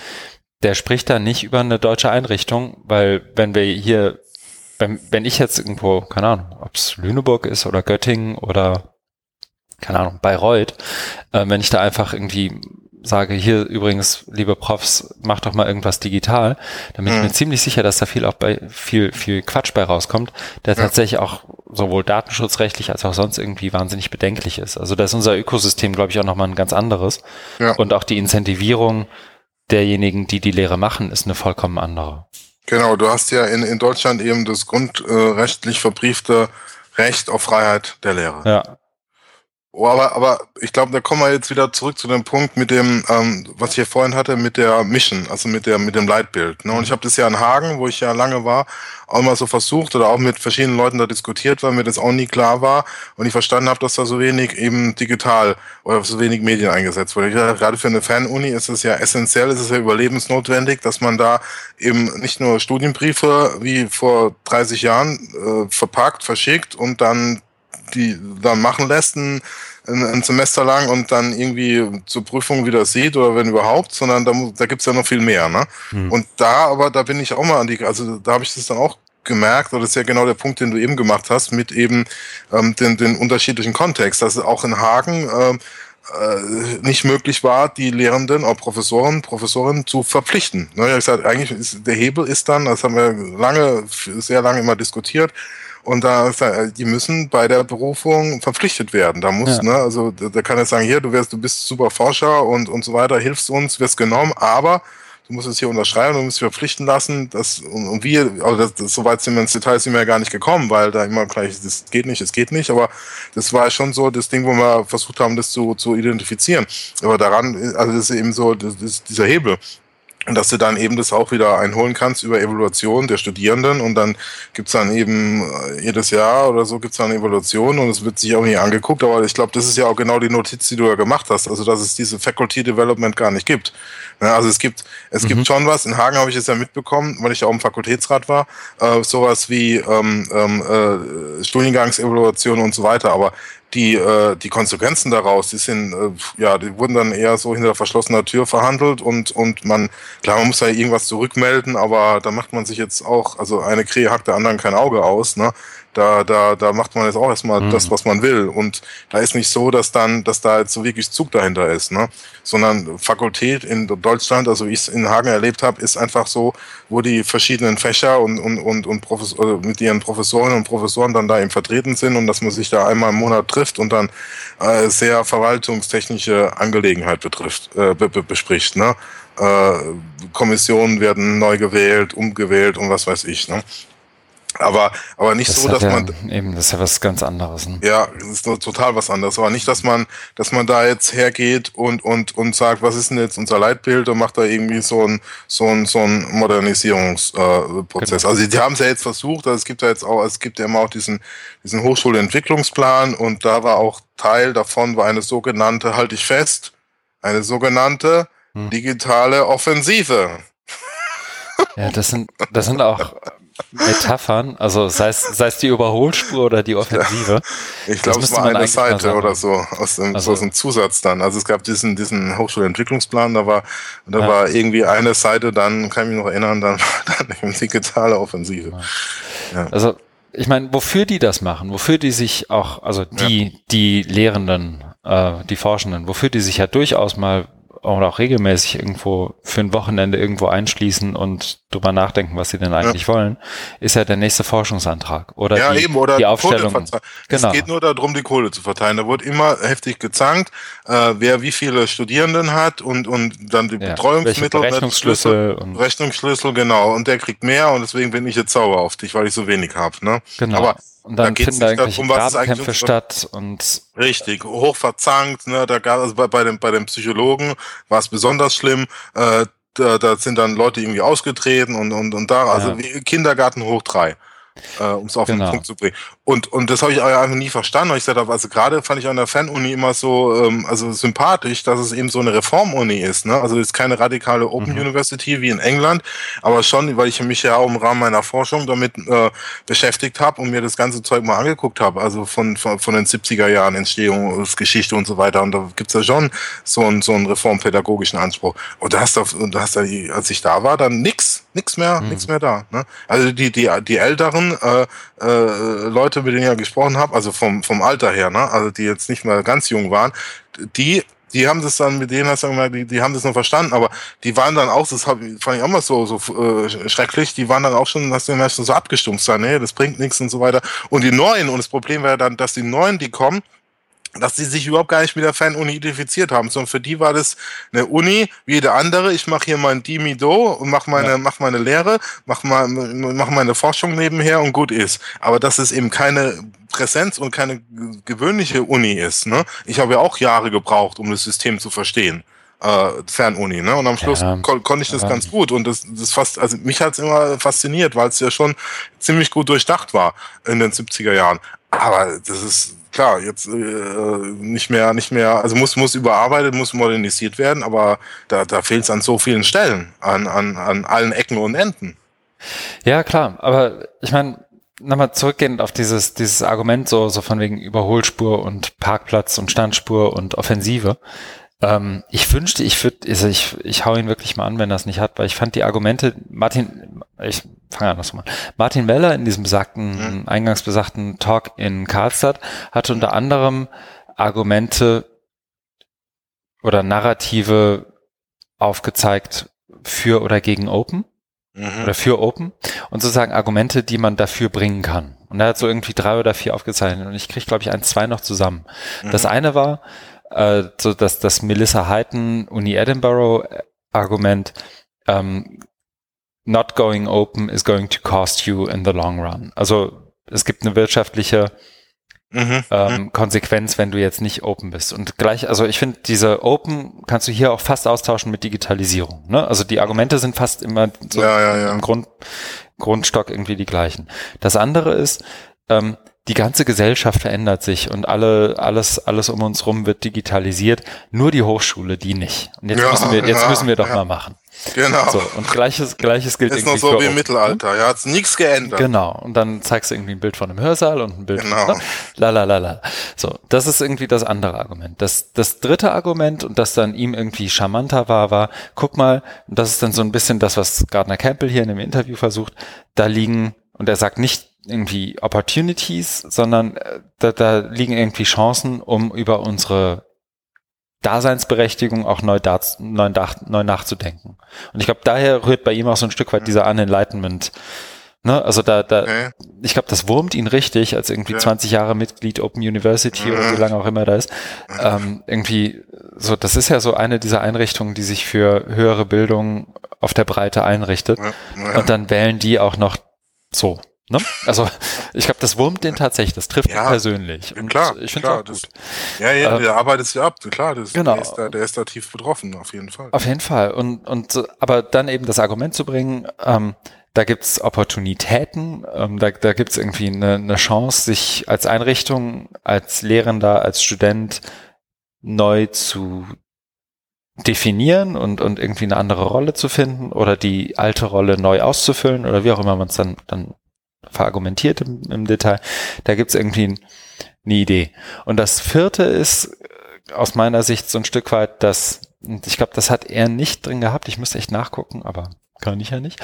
Ähm, so ein Stück weit, da liegen neue Chancen, neue Märkte. Das ist dann so diese mhm. institutionelle Geschichte, ne? Mhm. Ja, so, genau. das, neue Märkte in Asien erschließen. Genau, wir, wir als kleine technische Uni irgendwo mhm. sonst wo oder als FH oder als Uni oder wer auch immer, ähm, wir sind jetzt auf einmal interessant für, keine Ahnung, ich glaube, aus Lübeck habe ich mal irgendwann gehört, wir sind jetzt interessant für alles nördlich der Sahara oder so. Ähm, also für, ist aber schon ein bisschen her, drei Jahre oder so, ne? Ähm, und Lübeck sind ja auch bei weitem nicht die Einzelnen. Ne? Also die, die TUM mit ihren Coursera-Geschichten und so weiter, da, da gibt es ja einen Haufen Beispiele für und auch wir an der, in, in Lüneburg sind ja nicht ganz ähm, unbetroffen von dem Narrativ.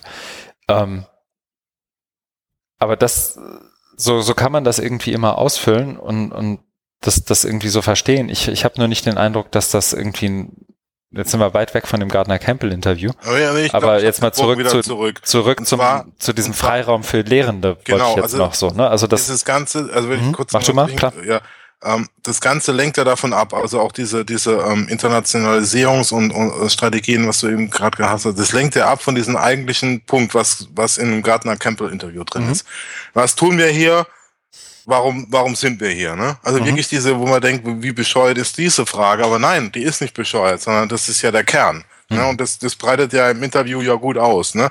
Und glaube, das ist, also das lenkt einfach davon ab, ne? Also wieder wegen Überholspur oder jetzt hier in die ganze Welt, ähm, der ganzen Welt vertreten sein. Nee, erstmal wieder zurückgehen, sich einschließen, zu gucken, wer sind wir, was zeichnet uns aus, ist es noch gültig, mhm. wie sehen wir uns in zehn Jahren, also, ne? oder was ist für uns jetzt wichtig und so weiter. Ne? Also das, diese, diese, diese ganzen Dinger da, die kann man wahrscheinlich viel besser und detaillierter ausführen, als ich jetzt mache. Aber der, der eigentliche Ansatz ist ja zu sagen, weg von diesen, weg von diesem getriebenen, äh, äh, fremd und auch vielleicht selbstverordneten äh, Getriebensein hin zu mehr, mehr Reflexion. Das kommt ja hier in dem Interview gut rüber und in einem anderen Artikel äh, auch von, von äh, Jesse Stommel und äh, dem anderen, dessen Namen ich leider vergessen habe. äh, Sean Michael Morris. Sean Michael Morris, genau. Und ähm, vielleicht noch sozusagen als Abbinder, vielleicht für mich zumindest persönlich, ich ärgere mich tierisch und das eigentlich schon seit zwei Jahren. Ähm, wir hatten ja mal an der Digi-School, und ich glaube, da haben wir uns ja auch zu Beginn irgendwann mal drüber unterhalten, den, den Mhm. Workshop Future You ja, also, ja, ja, ja, mit dem, dem, der Grundfrage, Elizabeth Lausch. Elizabeth Lausch, Jonathan Mhm. Worth und so weiter waren bei uns und haben sich letztendlich mit der Frage beschäftigt, was ist die Zukunft der Universität und was ist die Universität der Zukunft. Fand ich Und das super, ist genau die Frage, wo wollen wir als Einrichtung hin, was definiert Genau. uns, was ist unser Auftrag. Robin DeRosa macht dazu super Sachen und, und macht irgendwie Näherleitungen wie, wieso ist Openness jetzt für eine Public Higher, Higher Ed Institution wichtig und Kernbestandteil. So, und Mhm. damit kann man sich, da kann man sich gerne mit anlegen. Ich bin auch nicht mit allem hundertprozentig einverstanden, aber das ist eine in sich schlüssige Betrachtungsweise, die jenseits von irgendwelchen Metaphern wie Überholspur, Parkplatz und äh, Datenautobahn irgendwie auskommt. Ähm, und ich, ich ärgere mich tierisch, dass wir damals nicht äh, genug Zeit bekommen haben und Mittel bekommen haben, das irgendwie noch ein Stück weit besser zu dokumentieren. Ne? Also wir hatten damals irgendwie unsere, unsere Hackpads und Etherpads und wollten das dann irgendwie mal zusammenschreiben, aber dann kommt irgendwie, wird dir ein Projekt nach dem anderen um Ohren gehauen, dann ist ein halbes Jahr später und ist der Drops irgendwie auch gelutscht, weil ich nicht mehr so. Aber ähm, genau die Unterhaltung muss man eigentlich weiter führen absolut. und wird, glaube ich, auch. Also ich sehe es echt selten. So, also das ist, ist passiert. Ich habe es ja auch versucht beim, beim HFD zu pitchen, mhm. mehrmals. ja, aber ich habe mich da, da- auch mal versucht dran. da äh, stößt du auf taube Ohren. Die haben ihre Agenda, das ist, das ist äh, alles gesetzt für die Mhm. nächsten drei Jahre und das ist für sowas, wo ich denke, das ist hochgradig wichtig, überhaupt kein Mhm. Platz. Das ist alles schon, ne? Das ist ja das Problematische, dass man, dass man irgendwie, ich weiß nicht, ob ich da jetzt recht liege, aber mein Eindruck ist auch, dass man immer so ein, so ein, so ein Masterplan, eine Blaupause hat, das und das wollen wir machen. Und dann nur, das ist wahrscheinlich auch der Förderlogik geschuldet, und dann musst du irgendwie Anträge schreiben und äh, Projektplan und dafür kriegst du dann die Kohle. Und man kann, man kann es, äh, ich weiß nicht, ob man da sich es nicht zutraut oder, oder ja, Mhm. nicht mutig genug ist zu sagen, nein, wir machen jetzt mal bewusst so ein, so ein, da gibt's ja auch schöne Formate, wo man mal so ein, so ein, so ein äh, Future äh, Think Tank oder was weiß ich, irgendwie mal was macht. Ne? mhm. Aber, aber das wäre das wäre viel sinnvoller, als was sie da jetzt machen beim HFD mit irgendwie Strategieberatung, wo Hochschulen, ne, das ist ja auch wieder das Getriebene, Hochschulen äh, müssen sich äh, äh, bewerben, um dann äh, an die Hand genommen zu werden. Das habe ich nämlich, als ich äh, da in Hannover war und dann beim, beim Abendessen hat der Sebastian äh, Hondasch das auch nochmal erzählt und dann, ja, sie können sich ja noch bewerben, Frist ist aber morgen. Und am nächsten Morgen ne, äh, war ich dann beim Frühstück und da habe ich dann die anderen Kolleginnen und Kollegen getroffen, habe mich dazugesetzt und meint, ja, Mhm. äh, ich habe noch den ganzen Abend mit meinem Chef telefoniert und wir schreiben, ich so, oh mein Gott, ne? ja, wir schreiben jetzt doch noch was, ne? Und das ist mhm. genau das, ne, äh, was ich denke, das ist so ein bisschen schräg, ne? Da wird dann das ist irgendwie eine Ausschreibung und dann, ha, schnell, schnell, jetzt müssen wir irgendwas machen. Aber das, also, mhm. also, das ist eigentlich auch alle Hochschulen betrifft und nicht nur die, ich weiß nicht, wie viel sie da jetzt nehmen, zehn oder so, keine Ahnung äh, dass nur die dann jetzt das Glück haben, da an die Hand genommen zu werden und dann irgendwie unter die Lupe genommen zu werden. Das ist, das ist der falsche Ansatz. Aber ich, äh, ich weiß auch nicht und, und äh, wie, wie das gehen kann. Aber mir, also ich versuche immer da irgendwie nach Formaten und Bühnen und so weiter, äh, um, um die Idee mal in die Welt zu setzen und in der Hoffnung, dass andere drauf, drauf, drauf aufsetzen und dann bei sich gucken. Ne? Weil alleine können wir das eh nicht reißen. Eben, genau. Das ist halt das, wir können uns ja jetzt den Mund fusselig reden zu und ja. sollten wir auch, aber ja, das verpufft ja dann. Das, das, solange das nicht irgendwie durch eine gewisse Bühne, Idee, Backing und wenn es nur, nur Geld ist, irgendwie ja. gestützt wird und da auch so, so ein politisches Backup hat, brauchen wir uns da eigentlich gar nicht bemühen, so frustrierend nee. das auch ist.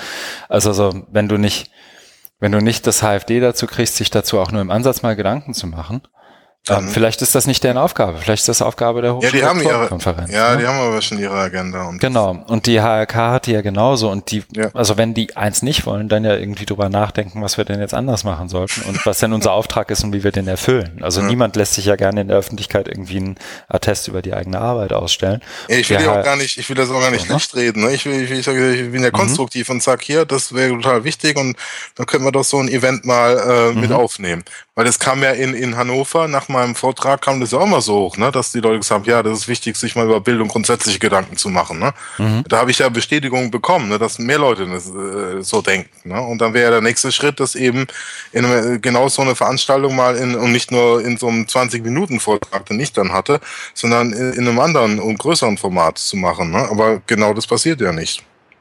Eben, und ich, also da wäre ich echt auch auf, wo soll ich sagen, ich bin ehrlich gesagt da auch ein bisschen ratlos. Ich glaube, der eine oder andere hat mich ja schon angesprochen, warum ich immer so negativ bin. Aber es ist ja auch tatsächlich so, es ist ja nicht so, als wenn die Art und Weise, wie wir es zumindest bisher versucht haben, irgendwelche großen Früchte tragen würde. Vielleicht haben wir es, machen wir es noch nicht lange genug, vielleicht machen wir es noch nicht intensiv genug, aber ich glaube, Ey, wir dass, machen dass das so graswurzelmäßig. Ne? Wir können ja noch irgendwie so ein äh, was weiß ich, irgendwie versuchen nochmal Geld, äh, Geld zu beantragen und dann das, aber das ist auch, das ist alles so mühselig. Genau, und in 20 Jahren hat dann irgendwer, der uns zuhört, vielleicht mal einen Lehrstuhl und ist Teil des Präsidiums und macht das, aber dann ist vielleicht auch echt zu spät, ne? Ja. So, wenn das Gras zu hoch gewachsen ist. Aber wir können immer sagen, wir haben das damals schon gewusst, hört unseren Podcast Folge Nummer 20. 30. Oh, ach Gott, Entschuldigung, 30. Wir sind bei 30, wir sind inklusive. Ach, ich habe zu, wenig, ich hab zu wenig Bier getrunken. Ah, machen wir nimmer einen Schluck. Inklusive der BDW-Folgen sind wir sogar schon bei 32 mit. Oh, wow, wir sind ja richtig professionell, wird Tim Ja, wir, sagen. genau, wir gehen in den mittleren zweistelligen Bereich. Das, ähm, langsam sollten wir mal an der Soundqualität noch arbeiten. Ja. Na gut. Okay, wie machen wir jetzt weiter? Das haben wir ganz viel geredet. Ich glaube, wir, haben, ich glaub, wir haben jetzt viel ne? gequatscht irgendwie dazu. Aber es war ja doch, ich hoffe doch, dass ein roter Faden da war. Ne? Also irgendwie kam es doch, schon, hoffe ich. Kam es ja doch, kommt doch raus. Und das ist, glaube ich, auch das, an diesen Artikeln da das Gute, dass da so ein paar gemeinsame Themen und, und Linien gibt, ne? die man, die, die wir jetzt da so, so besprochen haben. Und die, die Interviews sind ja durchaus lesenswert. Ich glaube, das auch, ich finde das auch zur Einführung in, in das Thema in Anführungszeichen irgendwie ganz, ganz gut. Ne? Also ich habe bei vielen gedacht, ja, ja das habe ich schon mal irgendwo gelesen. Hier ist dann vielleicht nochmal ein Link drin. Und ähm, wenn man Gardner Campbell schon mal irgendwo hat reden hören, dann kann man sich auch vorstellen, wie er das sagt. Also ich hatte immer so die Stimme im Ohr. ja, so dieses, ähm, entspannte, gemütliche, aber deswegen nicht weniger scharfe Mhm.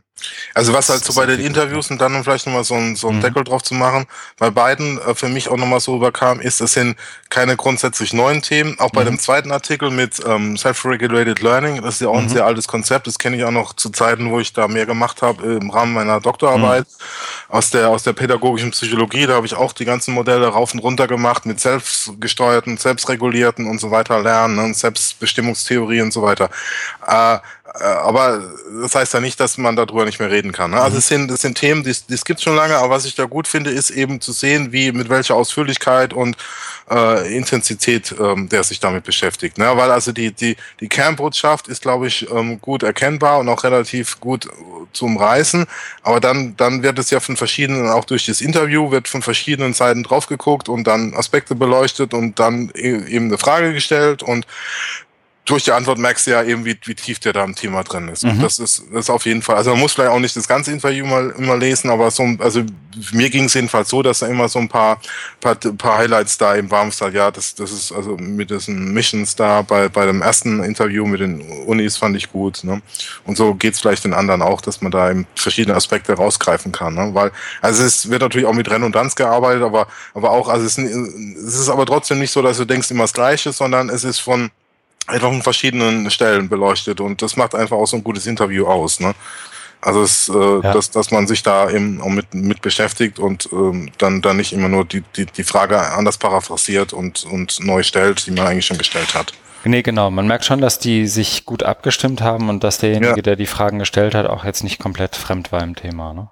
Das ist genau. Ja. Stimmt. Okay, Deckel drauf. Langes Kapitel, 1.14.50 trage ich hier ein. Ähm, ja, wenn wir da aber, also ich meine, Martin Linder hat uns zugeworfen, wenn, mhm. wenn er da noch was zu hat, gerne, wie gehabt, Kommentare, Twitter. Auf jeden Fall. Gerne noch selber was zu schreiben, würde mich echt interessieren, auch wie er das sieht. Genau. So. Nächster Link. Ah, ich bin mit der Marke verrutscht. Sekunden, ne? Ja, da weiß ich gar nicht, der ist von mir. Ich weiß nicht, ob du eine Chance hattest, da reinzugucken. Was ist das mit Russland? How to fight the feudal Internet. Äh, achso, der. Mhm. Äh, hatte, ich, hatte ich gestern im Zug auch, aber ich mhm. glaube ich, nicht so ganz, äh, war mir das ein bisschen wirr, glaube ich. Ja? Ähm, okay. Oder, oder beziehungsweise ich habe es dann mhm. äh, doch noch nach hinten, weil ich erst diese Interviews äh, im Detail mhm. gelesen habe. Okay.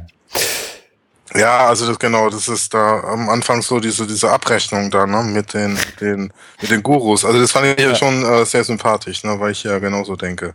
Ja. Aber aber dann ja, nee, ich habe dann ich bin dann glaube ich ausgestiegen, weil man es irgendwie so ähm, so ein bisschen also nicht wir, sondern eher so so technisch. Es ist ein, es wird hier und da ein bisschen technisch, es ja. geht auch ein bisschen hier und da, also nicht nur ein bisschen, sondern es geht ja auch auf die Art und Weise ein, wie wie soll ich sagen, Businessmodelle im Internet gerade funktionieren, so ein ja. Stück weit. Ähm, aber vielleicht mal ganz kurz, der, der Artikel heißt der Vollständigkeit halber How to Fight the Feudal Internet, also wie mit dem, wie gegen das feudale Internet kämpfen. Oder die Feudalisierung des Internets. Ja, ne? so. Was ja, da gibt's auch, Entschuldigung, wenn ich ganz kurz da nochmal, aber da gibt's auch so ein, so ein äh, Text da, ich weiß nicht mehr von wem, das ist ja euch vor mhm. ein paar Monaten oder auch schon Jahren gelesen, uh, Digital Feudalism oder so. Mhm. Ich glaube, da, den, den erwähnt er sogar irgendwo. Ah, ah, okay. Ich muss nochmal gucken, vielleicht finde ich ihn gleich. Jedenfalls ist er von ähm, geschrieben von Michael Bowens, Founder and President of the P2P, also der Peer-to-Peer -Peer Foundation.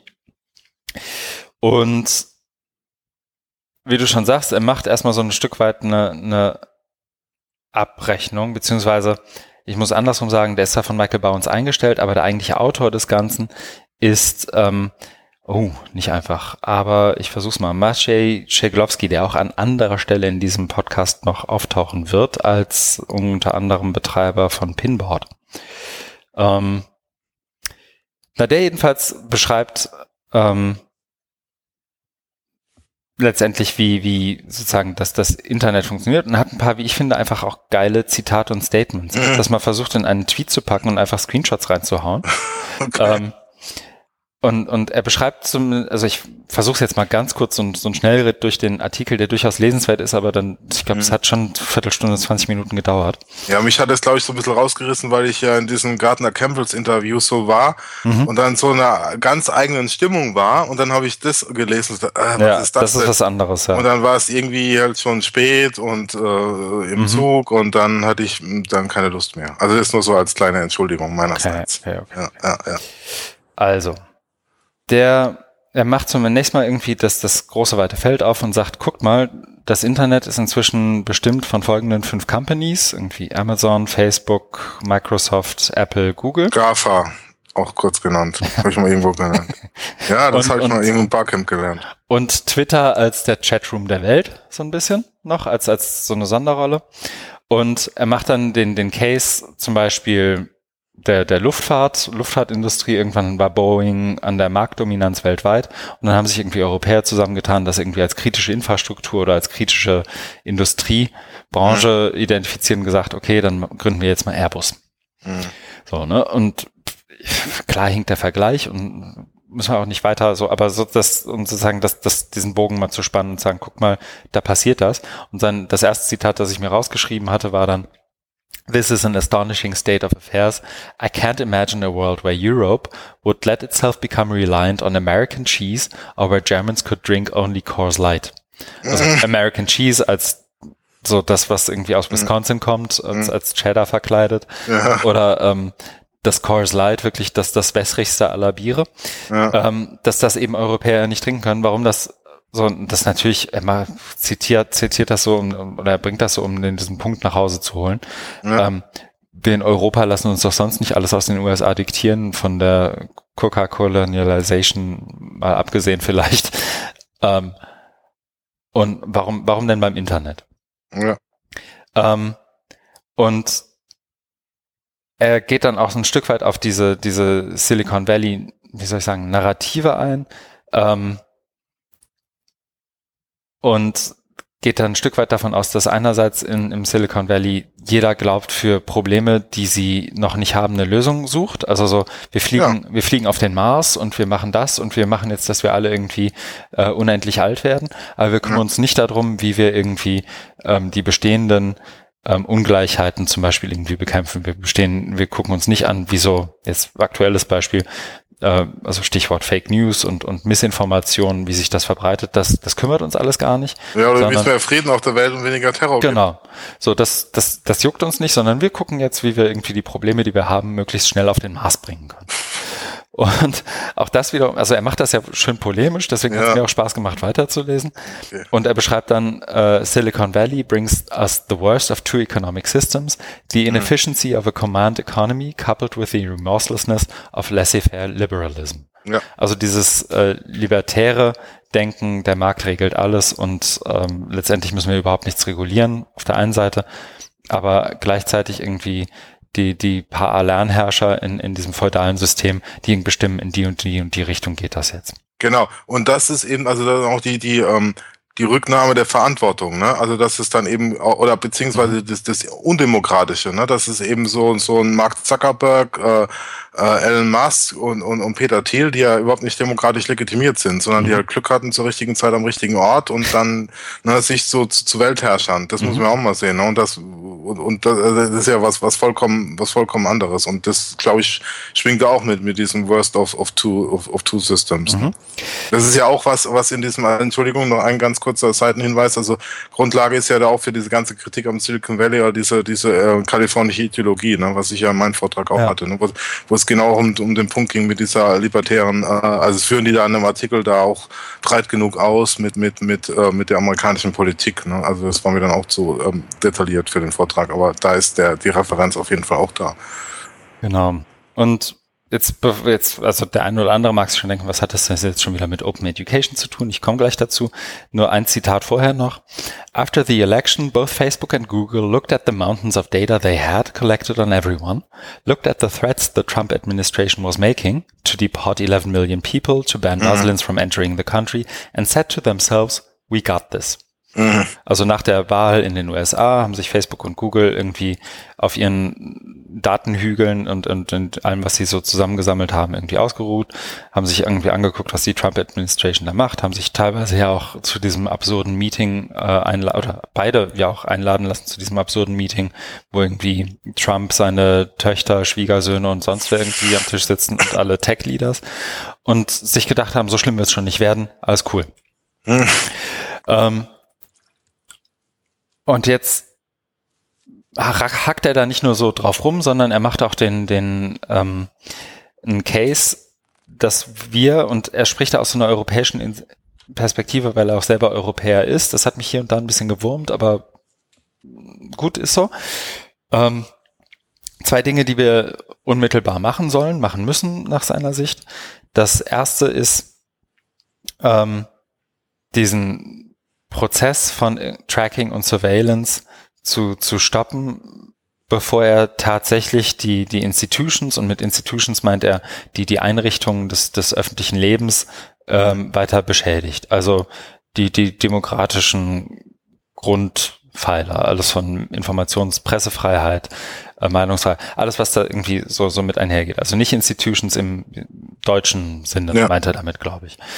Ähm, und spricht da dann eben auch von, von einem und das, das geht auch ein Stück weit in diese Unenlightenment-Schiene wieder, von keinem Orwellschen, sondern von dem Huxley mhm. Bedrohungsszenario. Also nicht ähm, Big Brother weiß alles, was du machst, was, weiß alles, was du machst, sondern ähm, wir geben dir irgendwie deine, dein Soma, deine Droge und ähm, deine, deine Blase, in der wir dich irgendwie schön in, uninformiert oder eben falsch informiert lassen und ähm, dann fühlst du dich trotzdem noch irgendwie wohl, weil du kriegst ja nicht mit, wie es eigentlich ist, so ein bisschen. Ne? Mhm.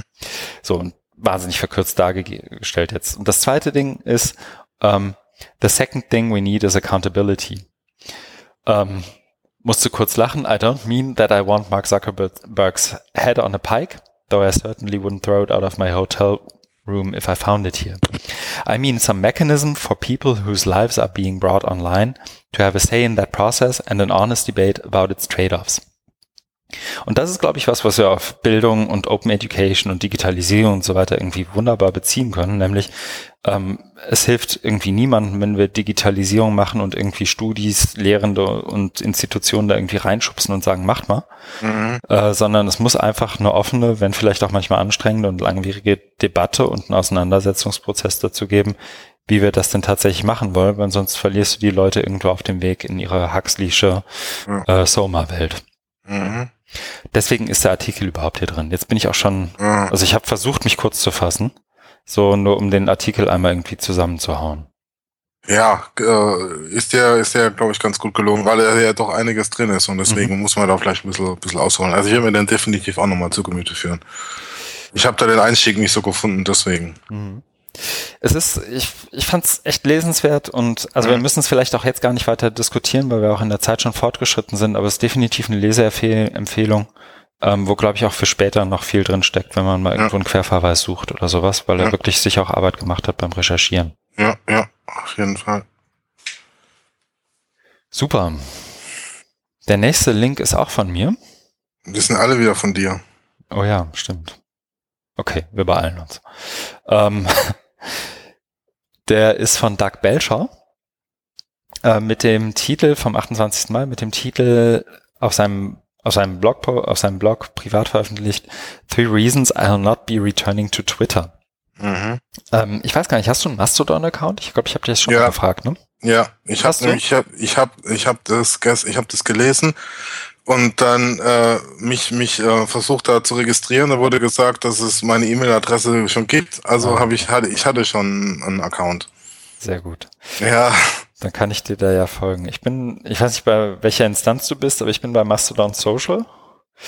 Ähm, also vielleicht ganz kurz, wer es noch nicht gehört hat, Mastodon ist letztendlich ein distributives Open Source Twitter Lookalike, ein Stück weit. Mit mhm. dem größten Unterschied zwei Dinge.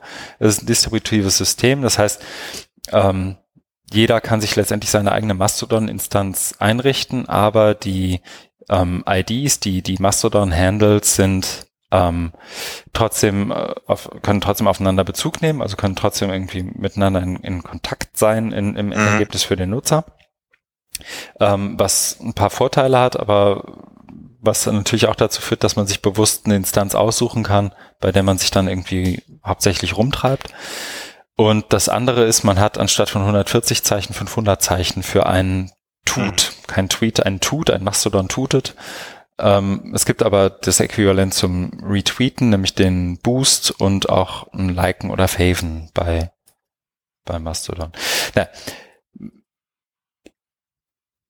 nur so viel vielleicht. Ähm, er geht dann ein Stück weit auf eine, eine sehr grundsätzliche Sache ein, deswegen habe ich es auch direkt nach den vorhergehenden Link gepackt. Social Networks should be owned by their users. Also Stichwort How to Fight the Feudal Internet. Mhm.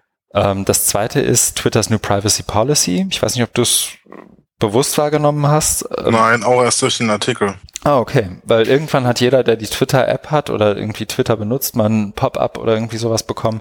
Das ist übrigens unsere neue Privacy Policy. Wir werden demnächst eure ähm, oder wir werden eure Werbung jetzt persönlich auf eure Bedürfnisse zuschneiden. Ähm, und ihr müsst da irgendwie, äh, ihr, ihr seid, es ist automatisch Opt-in und ihr müsst irgendwie manuell Opt-out machen. Mhm. Ähm, das, das, das andere, also auch so ein Stück weit in Interesse und dann so sein Argument, sein drittes Argument ist Anti-Individualism. Ja. Ähm, wo er, wie ich finde, also ich bin ja wiederum Fan auch davon, äh, ein Life of Brian ähm, Referenz noch reinpackt. Mhm. Also das ist allein deswegen schon lesenswert. Ja. Ist, glaube ich, was, was jeder für sich selber irgendwie entscheiden muss. Er ist ja auch ähm, klarer Verfechter, nicht bei Facebook zu sein, was ich nachvollziehen kann. Mhm. Aber ähm, ja. Naja, gut. Ja, er hat die Gründe ja dargelegt ja. und genau wie du sagst, das kann jeder für sich nachvollziehen und dann seine, seine Entscheidung treffen. Genau. Okay, das dazu, ich glaube, der spannendere Artikel für uns ist ähm, der übernächste, deswegen mache ich Weil das mit diesem, mit diesem Trump Russia, das mhm. ist irgendwann jetzt hier aufgetaucht, das hatte ich überhaupt keine Chance mehr zu lesen. Ja. Das hast du mir irgendwie da das ich dir untergejubelt. Ja, das ist ganz schlimm mit dir. ähm, ist aber wirklich wahnsinnig lesenswert. Okay. Ich bin drauf, ich bin auch erst heute Morgen oder gestern Abend drauf aufmerksam geworden durch einen Tweet von Mike Caulfield.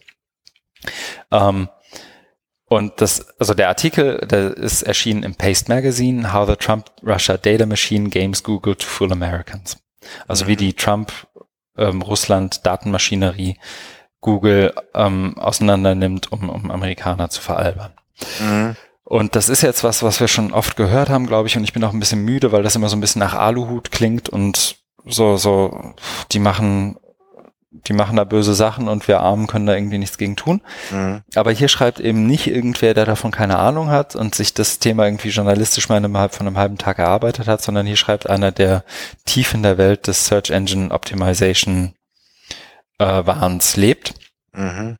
Und ähm, wirklich ganz konkret beschreibt und zeigt, wie das tatsächlich funktioniert und was da irgendwie zu sehen ist und wiederum die Parallele herstellt zu einem Startup, bei dem er gearbeitet hat, die als viel kleinerer Player irgendwie die großen ähm, haben herausfordern können, eben weil sie gut da drin waren in, in, in SEO und vielen anderen Sachen. Ähm, und er eben eine Parallele dazu sieht, wie das wiederum ähm, die, die mhm. Trump Data, äh, Trump Russia Data Machine irgendwie macht. Mhm. Also hat mich auch Viertelstunde, 20 Minuten gekostet, ich habe es aber hinterher nicht bereut, deswegen ist es hier drin. Mhm. Viel mehr muss ich vielleicht auch gar nicht sagen, weil das nee. schon sehr dicht ist. Okay. So, also zumindest wenn man sich nicht täglich damit beschäftigt, echt sehr dicht mhm. ist. Das nächste ist aber, glaube ich, für uns auch ein bisschen spannender, weil es ja dann doch irgendwie um Bildung geht. Ja, da haben wir ja auch schon mehrfach Bezug drauf genommen. Genau. Und das ist sowohl von Jesse Stommel, ich habe es jetzt hier auf Jesse Stommels Blog, weil er auch die Präsentation, glaube ich, gehalten hat, aber gemeinsam mit Sean Michael Morris anscheinend irgendwie geschrieben, erdacht. Ähm, der Vortrag If Bell Hooks Made an Learning Management System, Grades, Radical Openness and Domain of One's Own. Und ich habe da auch ein paar Zitate rausgesucht, die ich gerne in die Show Notes haue. Ähm, er geht aber, also vielleicht muss man erstmal sagen, wer Bell Hooks ist, oder? Ja. Willst du? Ich habe das äh, äh, eine afroamerikanische Literatur. Nee, was war's? Ich habe ich hab hier einen mhm. Wikipedia-Artikel gelesen, aber und mhm. ich guck schnell nach. Ähm, weil ich weiß auch nicht genau, welcher Disziplin sie anhört. In, in, in Kleinschreibungen nennt. Mhm, genau. Sorry, ich glaube, wir hatten gerade ein kurzes, kurze Verbindungsstörung. Deswegen habe ich weiter gequatscht. Okay. Ähm, ja. American Author, Feminist, Social Activist. Und es gibt eben auch das besagte Bell Hooks Institute. Ähm, ist jemand, der in meiner Wahrnehmung zumindest oft genannt wird, so in, in einem Zug mit Paulo Freire, wenn es darum geht, irgendwie, wie gehen wir denn jetzt mit Bildung und, und, und äh, digital einerseits, aber auch so, so pädagogisch irgendwie damit um und was sind unsere Grundpfeiler, um die es uns geht, wenn wir überhaupt von Pedagogy und, und Learning sprechen. Ne? Mhm. Sorry, habe ich dich gerade abgewürgt? Weil wir haben Nee, nee, nee, nee, nee, alles gut. Weil irgendwie war kurz ein Aussetzer dran. Ähm, ja, und ich glaube, warum es uns so schwer fällt, irgendwie zu sagen, dass es jetzt ihre Disziplin ist, weil sie eben auch sogar laut Wikipedia irgendwie an der Kreuzung von irgendwie Race, Capitalism, Gender ähm, und, und irgendwie Systemtheorie schon fast unterwegs ist. Mhm. Ähm, wenn sie es wahrscheinlich auch nicht so nennen würde. Ähm, und Jesse Stommel und Sean Michael Morris haben sich eben überlegt, was wäre sozusagen auf der Grundlage dessen, was wir von Bell Hooks wissen, ähm, ihr Learning Management System. Und die gehen da auf ein paar echt spannende Punkte ein, die man sich gerade vor dem, ich meine, unsere Rubrik größter Blödsinn der Woche kommt ja noch, ähm, vor dem Hintergrund dessen, was da so proklamiert wird, irgendwie nochmal zu Gemüte führen kann. Nämlich Gedanken dazu, was, was Bewertung und Grading im Allgemeinen macht. Auch da wiederum ähm, Gruß an Philipp Stade und äh, die immer noch ausstehende Folge zu Prüfungsformen zu, zu Radical Openness und was wiederum die Domain of One's Own dafür auch bedeutet. Also ist ja schließlich bei der Domain 17 irgendwie gemacht worden, der Vortrag, oder für den gemacht worden. Und ähm, die Beschreibung und einer der Grundclaims, den ich sofort unterschreiben würde, ist, das LMS ist nicht, weil, ist nicht da, weil das LMS irgendwie genau das ist, was wir alle uns immer erträumt haben, sondern das LMS ist da, weil eben das gemessen wird im Bildungsbereich, was gemessen wird und das kannst du eben mit dem LMS super abbilden. Da ja. gibt's eben das Gradebook, da gibt's irgendwie eine Quantifizierung von Lernen und Lehren, da gibt's ähm, so, so, also ich habe ein Zitat rausgeschrieben, The problem is systemic, we build systems that reflect our values and that is what LMS makers have done. Mhm. So. Ja. Und ich finde das deswegen auch so charmant, diesen Artikel zu lesen oder den, den Vortrag zu lesen, weil das so ein Stück weit auch dich aus der, nicht aus der Pflicht nimmt, überhaupt nicht, aber weil dieses Blaming von jemandem, der das LMS benutzt, damit auch ein Stück weit ausfällt, weil es eben ein systemisches Problem ist und kein individuelles. Mhm. Und das fand ich irgendwie ganz, ganz gut und auch ein, vielleicht ein guter Einstieg, wenn auch recht provokant für jemanden, den man davon überzeugen möchte, dass das LMS, LMS ziemlicher Quatsch ist. Ja. Ja. Ja, nee, das ist wirklich ähm, absolut lesenswert, ähm, wie, wie, also auch mit welcher Tiefe die sich da abarbeiten, mhm. wo wirklich auch so pädagogische äh, Prinzipien, Ziele und so weiter ähm, zutage kommen und die dann mit dem, mit der Logik des LMS eben kollidieren. Mhm. Ja. Genau. Und auch denen wird man wahrscheinlich wieder vorhalten, wenn man sie irgendwo hier in Deutschland irgendwo unter die Nase hält. Die haben Digitalisierung nicht verstanden. Ja. So. Ähm, dazu sei nur angemerkt, angemerkt, die machen das tatsächlich schon länger als die meisten hier in Deutschland und auch nicht unbedingt unerfolgreicher. Ne, also mhm. die, die bewegen sich in genau dem Bereich, den sie da beschreiben und das ähm, nicht einfach so. Und ja, also wie du schon sagst, ist einfach spannend von der Tiefe her, aber auch wie sie es dann wiederum aufbereiten, so dass auch ein Dummi wie ich das irgendwie kapiert. Das ist ja. gut. Nein. In Anbetracht der fortschreitenden Zeit, genau, dass ich in ja zehn Minuten schon, in meine Virtually Connecting ja, Session Dann lass uns mal nehmen. Wir hatten es ja auch vorher, ich habe ja vorher mhm. schon äh, äh, unabgesprochen, aber äh, großherzig wie du bist, äh, bist du da mitgegangen, habe ich ja schon mehrfach Referenz auf den Artikel genommen. Deswegen denke ich, ist es jetzt absolut gerechtfertigt, dass die Besprechung an dieser Stelle zu und äh, abzubrechen. Ja. Ich habe tatsächlich ähm, als nächstes, und ich trage gerade die nächste ein, vielleicht hört man es nebenher, weil ich drauf gestolpert bin. Hörempfehlung Open Science Radio und jetzt kommt noch Logbuch ja, Netzpolitik. Jetzt kommt noch Logbuch Netzpolitik und zwar die Folge, ist das 106? Nein, ist nicht 106. Ähm, die Folge, letzte Folge vom Logbuch Netzpolitik und zwar vom 3. Juni 2017. Oh, ich kann auch gar nicht mehr so hinterher, das zu hören. Ähm, ich habe es jetzt wieder mal angefangen seit lang und die war echt gut, weil es schön rund macht, was gerade auch auf, mhm. also Stichwort Bundestagswahl und so weiter, was gerade auch diejenigen, die sich irgendwie mit Online und Bildung beschäftigen, mal interessieren könnte. Mhm. ähm, nämlich wie gerade Gesetzgebung im Bereich digital irgendwie gemacht okay. wird, ähm, aber eben auch was Netzneutralität gerade, was gerade auf dem, dem Gebiet passiert. Deswegen hier drin. Das zweite okay. ist Open Science Radio. Ähm, die gehen super ein, habe ich auch getwittert auf die ähm, dann doch im Detail oft relativ komplizierte Lösung des Share Alike bei Creative Commons. Äh, in einem der Kapitel sind aber auch ansonsten, finde ich, immer ganz hörenswert, wenn auch wahnsinnig nerdig an Stellen. Mhm. Ist ja bei Netzpolitik ja auch. aber die, die also machen es noch witziger irgendwie. Ja, genau. Das, das wollte ich auch. Also ich finde, also ich höre das auch sehr gerne, aber manchmal da, das ist mir auch zu technisch, aber die bringen, die sind halt sehr, sehr unterhaltsam bei, bei Logbook Netzpolitik. Und deswegen höre ich die auch gerne. Aber manchmal steige ich da auch einfach aus, weil mir das dann, ja, weil ich da irgendwie auch nicht mehr mitkomme. Und dann wird da noch eine Schleife gedreht und da noch eine. Und wenn du da nicht so wie die in dem Thema drinsteckt, dann, dann bist du echt raus. Ne? Genau, das kann schon mal passieren, aber dann äh, irgendwie, also ich fummel mich immer irgendwie zurück. Aber okay. ja, man braucht echt, also man muss zumindest aufmerksam zuhören. Ja. Und das dritte haben wir, glaube ich, schon öfter erwähnt, aber diesmal auch tatsächlich Hörempfehlung. Sonst bin ich immer ein bisschen vorsichtig, es zu empfehlen. Den Contra Fabulous Podcast mit Ken Lane und Audrey Waters, ja. weil die diesmal wirklich zwei gute Themen haben, die für mich auch Inspiration für den größten Blödsinn der Woche waren. Den habe ich mir jetzt auch wieder neu abonniert. Ich habe das ja früher Stimmt. hießen anders da. Mhm, die Tech Gypsies. Ja, genau. Und dann und mhm. dann habe ich ist mir jetzt neu auch wieder am Zug, glaube ich, eingefallen, habe ich die jetzt auch nochmal abonniert unter dem neuen Namen. Da habe ich dann nochmal rausgesucht, ja. Sehr gut. Das also drei wirkliche dicke Hörempfehlungen und damit wären wir schon bei der vorletzten Rubrik, dem größten Blödsinn der Woche. Hau raus. Das erste. Pinboard kauft Delicious.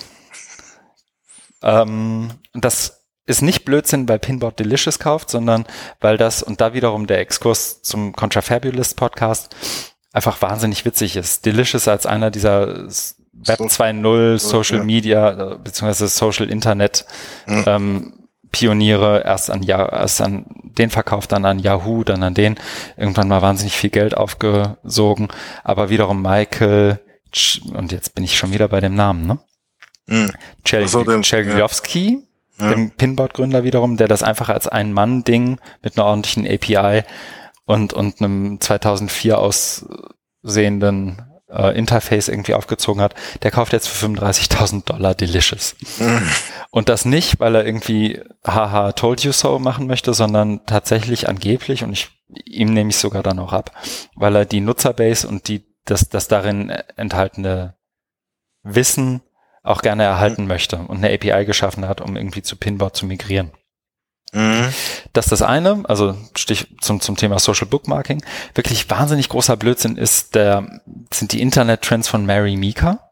Hast du die gesehen? Nein. Ging diese Woche oder letzte Woche rum.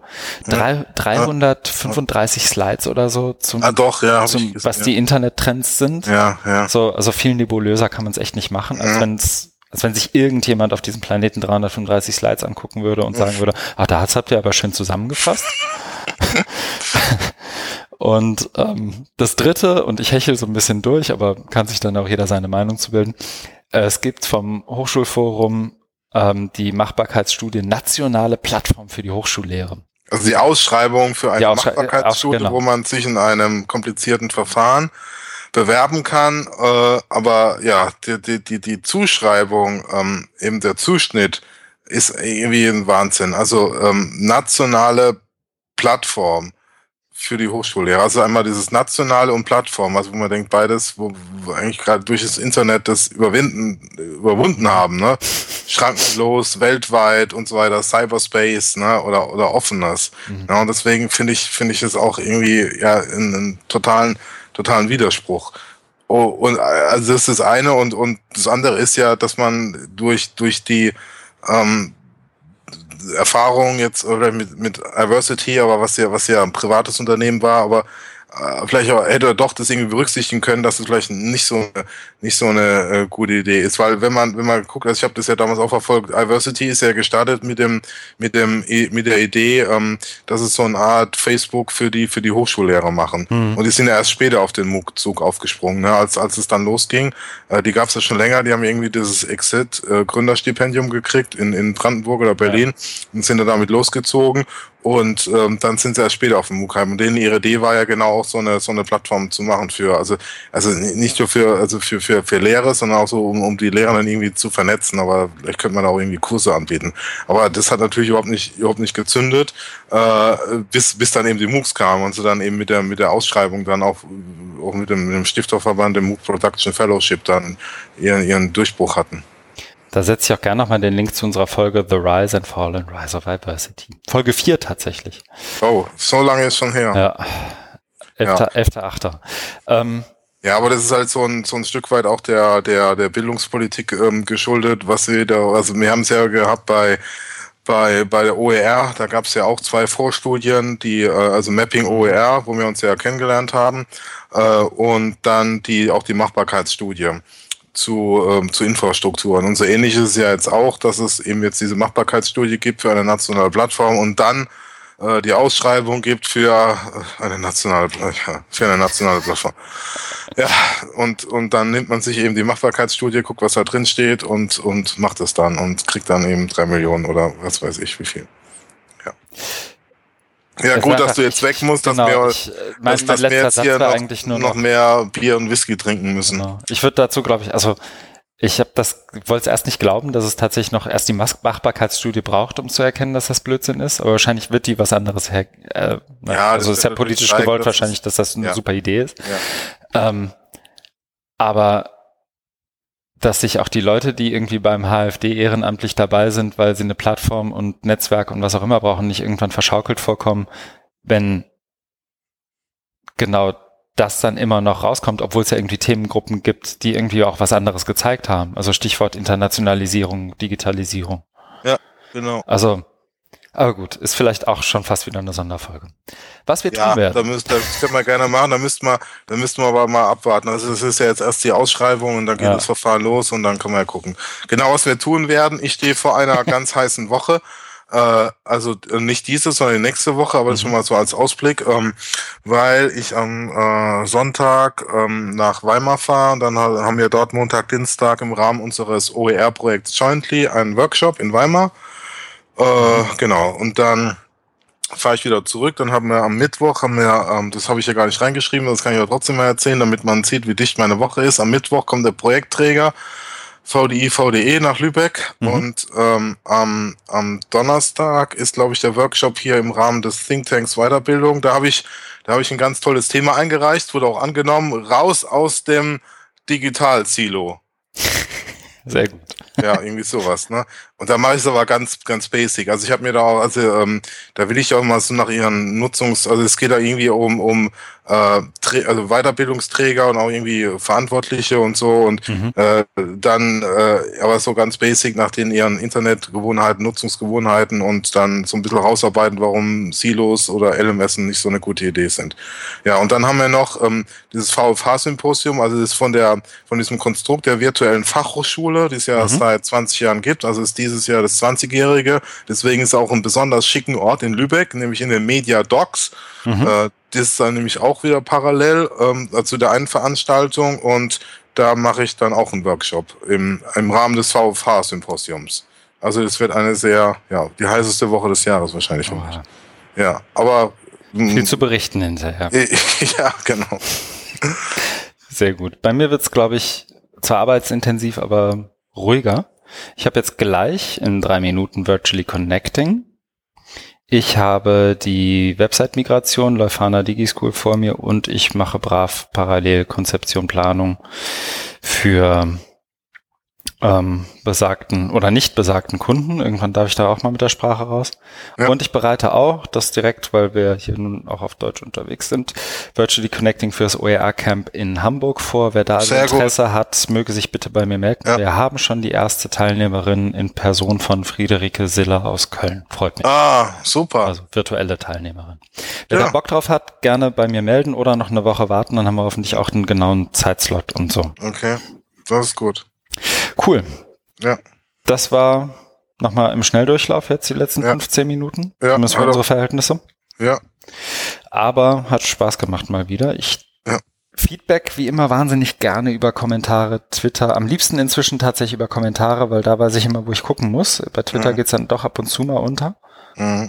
Ähm, Und irgendwann kommt bestimmt auch der Herr Privatdozent Dr. Daimann und antwortet mal auf einen Kommentar.